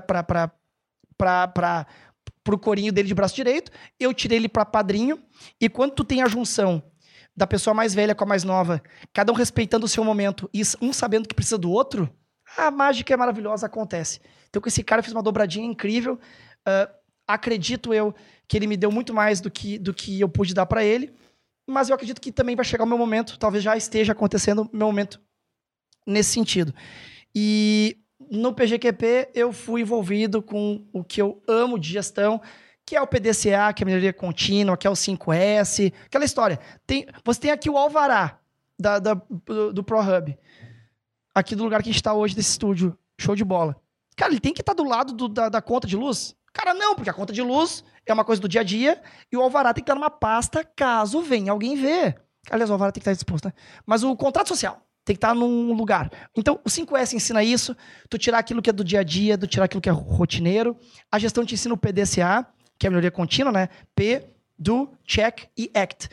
Tu sempre podendo melhorar, né? E sempre deixar uh, a cada ciclo as coisas melhorarem. Teve uma vez, Vinhas, que um cara da Petrobras, de qualidade, uh, numa promoção que a gente fez, tá? De qualidade lá, uh, tinha uma frase lá, o que é qualidade para você? E o, a frase do cara foi: qualidade é deixar algo por fazer. Dá uma bugada no cara. Mas eu pensei, o cara da, da, área de qualidade da Petrobras, ele ganhou o prêmio. Na época, sei lá o que era um pendrive, acho que isso era, era importante na época. Cara, daí tu entende, cara. Aí tu entende que a qualidade. A qualidade, a ciência da qualidade da gestão, ela parte da premissa de que algo naquele processo pode ser melhorado. E de que tudo que tu fez tu deixou de fazer alguma coisa. Uhum. Tudo que tu faz, tu poderia ter feito melhor. Então, a, ela parte deste princípio. A, a, filosofia não parte do princípio do tudo sei que nada sei. Essa frase também é uma bugada. Mas tudo sei que não sabe, tudo sabe, tudo não sabe nada. Ela, ela, ela, é difícil de interpretação no começo. Mas quando tu entende que tudo sei, que nada sei, que tem a ver com humildade, tem a ver com sei lá o quê, com autoconhecimento, sei lá o quê, tu, tu começa a entender filosofia. E quando tu entende que qualidade é deixar algo por fazer, quando tu entende isso, que qualidade é tu deixar de fazer algo direitinho, tu passa a perceber que a cada vez que tu faz algo podia melhorar, e aí tu começa a usar os mecanismos de gestão para buscar a melhora. Então, esse é um pouquinho do, do trajeto da, da, da gestão uh, que contribuiu demais na minha vida e quase que seria, vinhas entre aspas, um MBA de administração que eu não fiz. Uhum. Porque como eu formei em publicidade e propaganda, que é muito mais no viés já da comunicação, do informar, do persuadir, do argumentar, eu precisava talvez dessa veia do processo, do indicador, do como que eu vou medir se foi bom ou se foi ruim. Se eu não tenho medição, tudo tá bom. Qual é a temperatura? Eu não sei. Ah, mas e aí? Não existe frio nem quente. Existe 27 graus e meio. Frio uhum. quente interpretativo. Então, Sim. tu não vai ver na indústria. Ah, se tiver meio quente, tu tira, hein? Mas meio quente é quanto? Não, se tiver 23 graus, tu tira. É assim que a gente recebe produtos que estão vivendo na nossa vida, todos iguais, né? Tu compra um. um imagina, a, a, os celulares, a Apple faz um celular e faz 5 mil celulares iguais. Como? Que eles fazem celular tudo igual. Claro que tem os erros, mas como que faz tudo igual? Porque teve padrão, métrica, processo. Então, o PGQP, se eu puder dar uma dica para pessoas irem atrás de conteúdo, que eu sei que tu faz muito disso aqui, é estuda gestão. A gestão é um termo meio raiz, entendeu? Muita palavrinha, Vinhas, foi criada no meio desse caminho, uhum. tá? E formas muito mais bonitinhas e coloridinhas, mais atraentes. Mas eu vou falar gestão. Vai na gestão. Vai num PDCA, vai ver o que é um, um, plano de ação, ver o que é um mapa estratégico de, de, de empresa. E eu acho que eu, nesse caso eu sou um pouquinho mais uh, raiz do que, do que as formas aí mais uh, dinâmicas. Eu tô certo ou tô errado?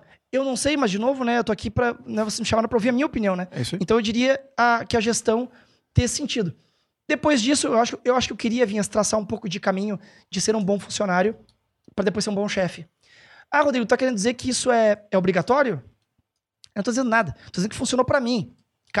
Quem dera que a vida fosse assim, ah, como é que é o amor da vida? Tem que conhecer os 20. Cara, a gente já viu mil histórias aí. A minha mãe vai dizer que o, meu, que o amor da vida dela é o meu pai, o meu padrasto. Então, mas e aí, mas ela não teve um casamento, não teve dois filhos? Ué, ela achou que era antes, achou que era depois. Então não há fórmula mágica. Para mim, funcionou assim. Eu gostei de ter sido um bom funcionário, acho que fui, eh, até porque fui né, promovido várias vezes e saí porque quis, então acho que isso tem a ver com alguma coisa positiva. Eu vi colaborador, colega meu, falando mal do chefe. Isso é do caralho, Vinhas. Porque agora eu sei que eu sou chefe uhum. e que eu posso sair da empresa e poder falar mal de mim. Porque não falavam na frente dele. E vão, né? E vão. E vão, né? A gente tá com 50 colaboradores hoje. Será que os 50 gostam de mim? É, mesmo que não gostar, vai ter não, um dia. não que precisa, cara. É. Outra, não é, não é, não é vaidade. Não é o, o centro de adoração do Rodrigo.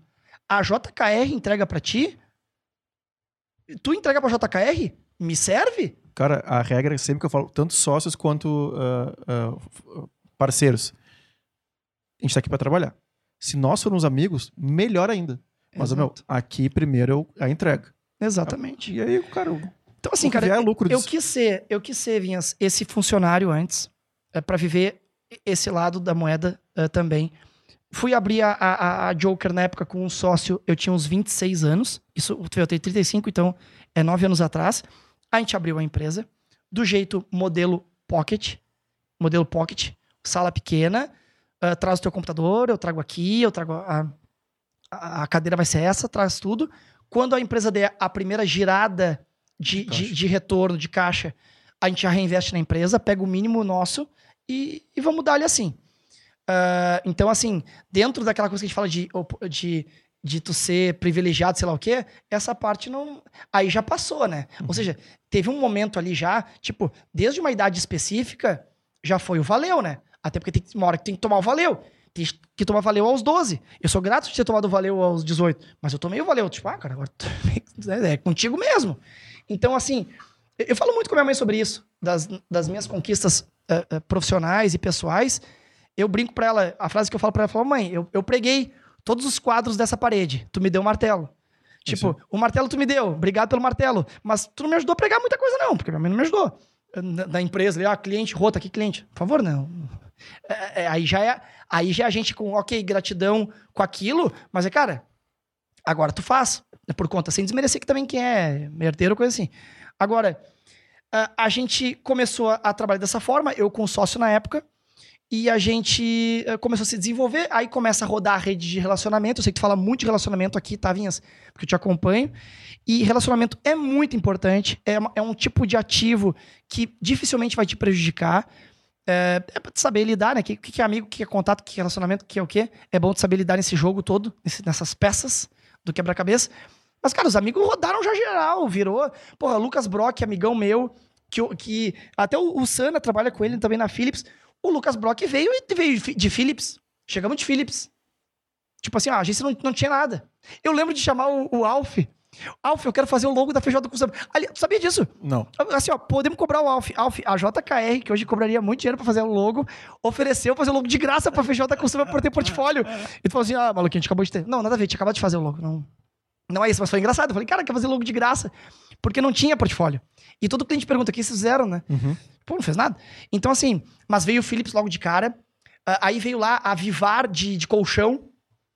E, cara, quando, e é aquela coisa. E, e os clientes, marcas muito menores. Ah, cara, a Chip Kebab, que é uma marca que, que tá no mercado hoje, show de bola, um dos primeiros clientes da agência também. E, cara, daí começou a girar. Aí, a partir daí, ah, as coisas vão acontecendo, né? Com coisas boas e ruins. Ah, Dá uns pontos, meu. Como, uh, infelizmente, a gente pode gravar mais oito horas, né? É. Mas, assim, o, uh, como proprietário da empresa, quais os cuidados que tu acha, assim, agora é específico total, assim, cara, vou abrir minha agência. Quais cuidados, meu? Tanto administrativos, e aí eu não quis te interromper, a minha mãe é uma gestora, é a primeira gestora mulher do CIE. Cara, é ela que faz todos esses controles de ISO, para mim isso é muito vivo, Perfeito. né? Então, assim, uh, 5S, então, quartel, né? Meu exército trabalha em cima do 5S. E o PDCA é, o, é como as gurias da 45 trabalham só em cima disso. Perfeito. Então, assim, cara, tô muito dentro desse assunto, deixei tu falar, ah, que se te ouvir, porque poderia ficar trocando ideia contigo aqui sobre, sobre isso, mas sobre a agência, cara. Assim, pô, podcast do Maluquinho, o cara tem 200 clientes de renome aí já hoje em dia. E, cara, linhas gerais, assim, não vamos entrar em, eh, em, em clientes, porque não, não, não nos cabe aqui. Não. Mas realmente, assim, cara, o que, que é legal, o que, que não é legal, quais os cuidados, quais os tombos que tu tomou, né? Concorrência ou problemas internos, externos, enfim. Bom, basicamente, eh, eu vejo a gestão como um, um pilar né, eh, muito forte. A paixão por fazer aquilo. Tem aquela frase que eu acho engraçada, é um memezinho, né? Eh, faça aquilo que ama e nunca mais vai amar aquilo. É brincadeira, né? Mas, eh, mas fazer o que gosta é, é- é- é fundamental. Acho que isso ajuda muito, é, principalmente para os momentos difíceis. A, a questão da rede de relacionamentos é fundamental. Foi através da rede de relacionamentos que também veio o Ronaldinho e o Gaúcho para a agência. E isso também ajudou a dar uma virada, é, um- uma guinada bem interessante nesse sentido. É, é, eu acredito que trabalhar rede de relacionamento, não querer ganhar só a curto prazo, sabe, Vinhas? Pensar as coisas a longo prazo. Tipo assim, cara, é, é, eu posso.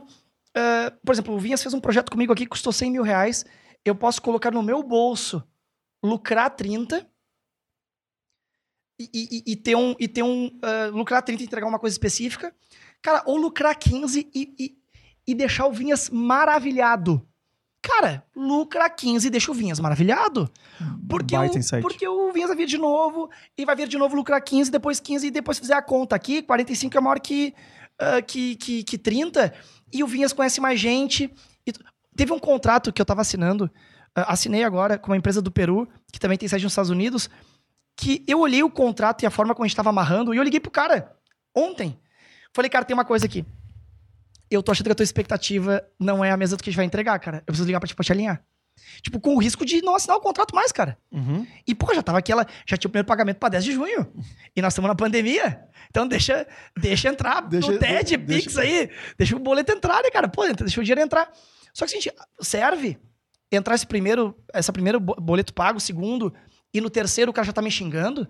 Então eu liguei pro cara e falei, cara, ah, porque basicamente o cliente tá fazendo coisas no Brasil e nos Estados Unidos, e eu queria saber se o pessoal do Peru que ia resolver. E ele, cara, vai ser o time de marketing do Peru que vai resolver. As duas coisas. Aí eu, ah, cara, se vai ser o do Peru, as duas coisas, vai dar pra fazer o que tu queria. Porque eu fiquei com medo que quisesse ter um time Brasil e Estados Unidos, se vai polarizar num só, tudo bem. Cara, eu liguei pra um cara pra correr o risco de, de, um de um contrato assinado por ele deixar de ser assinado. Uhum. Com esse cuidado de atender a expectativa, formalizar a expectativa. O famoso combinado não sair caro. né? Então, ah, eu vejo muito isso, tá, Vinhas? Ah, ah, trazendo um pouquinho de cronologia só, da onde que saiu do começo da empresa para onde a gente está hoje, basicamente é atuando com gestão, com um pouco de paciência também, sem ganância e, e vontade de ter a, a Ferrari com não sei quanto. As pessoas que conseguiram ter a Ferrari com não sei quanto são as que mais pensaram em entregar coisas boas e não pensaram na porra da Ferrari. Ela é consequência, Perfeito. se é perfeito. que vem. Cara, a gente tá muito alinhado, puta que pariu. Mas é óbvio que a gente tá, Vinhas, porque é o seguinte, eh, tem uma coisa que a gestão e esse formato não importa onde tu esteja. Tu já não viu o CEO de McDonald's Brasil virar CEO da Fiat Brasil? Aí tu fica assim, mas como que o cara saiu do McDonald's pra Fiat? O cara é o presidente da Fiat, da McDonald's Brasil, e lidando com batatinha, McFlurry, sei lá o quê, e o cara pro dia seguinte falar de carro, Querido, o carro tu pega em três meses. O resto é pessoas e processos. Basicamente, a gente lida com pessoas e processos. Então, é que pessoa que faz e o que, que ela faz. Certo? A pessoa tem que estar tá motivada, interessada, entender tecnicamente do que está fazendo, ter um plano de carreira e ver futuro naquilo, certo? E o processo que ela vai desenvolver é assim, e tu mede assim, e ela responde para outro, e tu cria uma gestão da forma como tu quer criar, mede algumas coisas, toma decisões com mais base em dados possível e não no achismo. Tipo, lá na nossa agência, o cara que cresce o salário não é o que toma serva comigo e faz um churrasco comigo. Tem gente que cresce salário que eu não sei nem o nome. Uhum. Ah, que era metaf... Ah, gente, todo mundo. Vamos lá. Hoje nós estamos na pandemia, a gente está com 50 colaboradores. Eu não conheço todo mundo pessoalmente, eu não consigo ligar, ligar às vezes o nome da pessoa. O fulano lá tá indo bem pra caramba. Eu tenho gerentes que dizem isso para mim. Uhum. Eu tenho três gerentes hoje na empresa: Rafael Sobral, Yuri Pinheiro e Fernanda Bruniak essas três pessoas, a Alice Zanin saiu agora há pouco, que era uma gerente que a gente tinha. Eu confio neles no trabalho. Então, as pessoas que aumentam o salário uh, na empresa e crescem em algum tipo de carreira, tem a ver com a opinião técnica daqueles gerentes. E não com achismo. Então, menos achismo possível. Eu acho que isso é um pouquinho do, do panorama que dá para traçar, Vinhas. E assim, ó, o modelo que funcionou comigo, tá? É encarar tudo isso de maneira leve, sem nenhum tipo de pressão do, da onde tu quer estar, porque basicamente tu tem que querer estar, Vinhas, aonde tu está. Porque é o único lugar onde tu vai estar na tua vida sempre onde tu está. Por mais doido que isso possa parecer, a gente não consegue estar em outro lugar. A gente se ficar projetando as coisas sempre do futuro é, é uma, é uma armadilha, cara. Porque quando chegar nesse futuro, vai ter um outro futuro, entendeu? Então, o, o, o enjoy the ride, uhum. né? Aproveite o caminho ele faz as coisas ficarem mais leves e tu acaba produzindo mais, cara. Tu não tem que olhar no futuro, tem que pensar naquele momento ali, cara. Então, assim, eu acho que um pouco do meu, ah, do, do nosso sucesso como empresa tá vinculada que eu não queria ter 100 funcionários. Eu queria fazer o cliente vender. Fazer o cliente vender me fez ter mais funcionário. Até porque eu não quero ter mais funcionário. Eu quero ter mais faturamento. Sim. Mas eu preciso ter mais funcionário para ter mais faturamento, né? Então, a, o básico é o seguinte: antes de pensar qual vai ser o resultado do teu desenvolvimento naquilo, pensa se tu tá entregando aquilo que tu gostaria de receber e tu tá entregando certo. Então, se tu tá abrindo um negócio de cupcake, antes de querer abrir a segunda loja de cupcake, pensa em dar para aquela pessoa de hoje o melhor cupcake do mundo. A segunda loja vai vir. Por quê? Porque todo mundo vai querer, na Zona Sul, o melhor cupcake do mundo que tu serve no, no, no, Sarandi. Então tu faz o melhor cupcake lá em Ipanema. Mas se tu ficar pensando em Ipanema, tu vai entregar um cupcake ruim no Sarandi e ninguém vai comprar a tua ideia. Tu não vai aprender a fazer a porra do, do cupcake. Então acho que basicamente é não ficar. Porque, porra, né, Vinhas? Como tem hoje, né? O pô, quer ficar rico, arrasta pra cima. Por que o cara não diz, quer entregar uma coisa de qualidade, arrasta pra cima? Por que, que foca no ficar rico?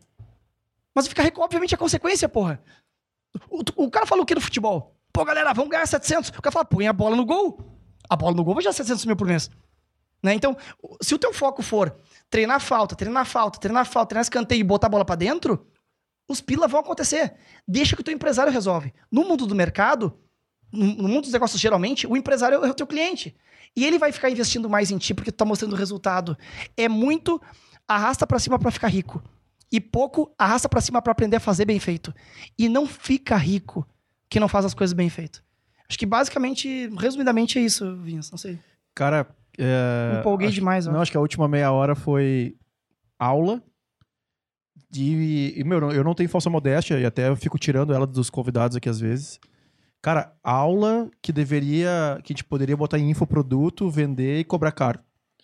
Que. Uh, uh, e aqui me faltam palavras porque eu poderia dizer assim, cara, concordo, não sei o quê é exatamente a fórmula que eu penso. E eu acho que é quando eu faço podcast, meu, é isso, velho. Eu te conheci muito mais. Eu, te, eu tô com vontade de ir na tua agência amanhã. Tipo, tomar um café tá contigo, trocar, trocar ideia, não sei o quê, meu. E vamos, e vamos conquistar o mundo. Porque exatamente esse é o meu pensamento.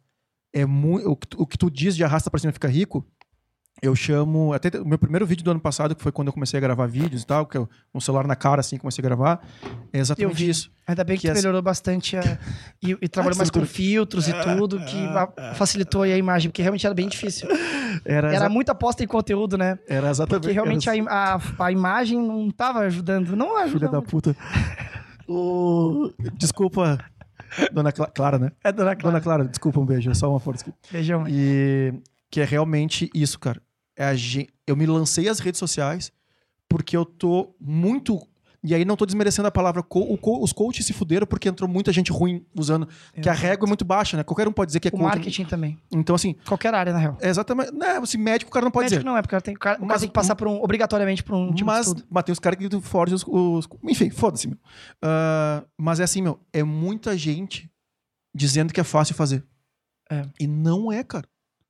Pra tu, pra tu ter uma empresa sólida, não é fácil, cara. Demora tempo, demora estudo, horas de sono perdidas. Perdidas ou ganhas, né? Porque a forma que tu vê. Mas, cara, tu tem que abrir mão de algumas coisas pra chegar lá. Então, meu, essa última meia hora aqui, óbvio, meu, eu, eu, ah, eu tô muito feliz, meu. Mas muito feliz mesmo, assim. E com as pessoas que vão ver isso aqui. Porque Valeu, meu. a galera vai crescer, velho. Vai crescer, vai tomar empurrão, vai entender a vida.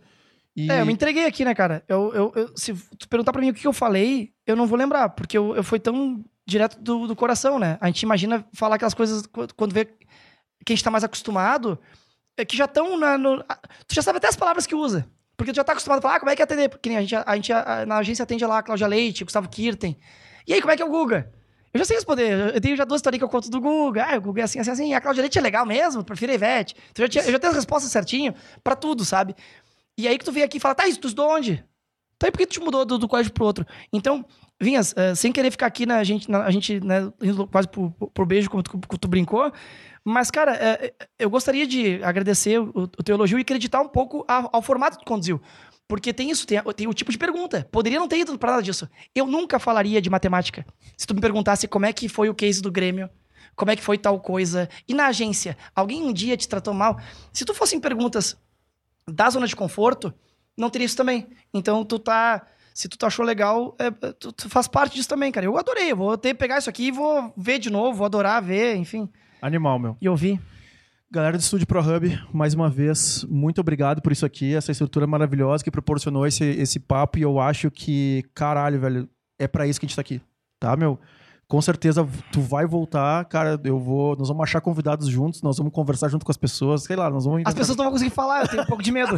Vai ser aquela coisa assim, ó. Vai ser uma coisa meio Faustão assim, ó. E aí, onde é que tu morou? Olha, ele morou lá! Grande fera, bicho. E aí o cara vai falar outra coisa. gente- Imagina dois Faustão junto. Mas, eu acho que a meu, gente tem que tomar cuidado. Brigadão mesmo. Beijo, gente. Não esquece de seguir, compartilhar, bababá. E as redes de novo, por favor. Isso é Pra quem quiser seguir a agência, né, e ver toda a estrutura de que a gente tem trabalhado, quiser trabalhar lá com a gente, se quiser ver- virar cliente nosso, é arroba agência JKR. E o meu pessoal, que também fala de coisa de trabalho, de família e tudo, é arroba o maluquinho. Feito? Valeu. Obrigado Beijo. demais. Obrigadão, meu. Falou. Falou.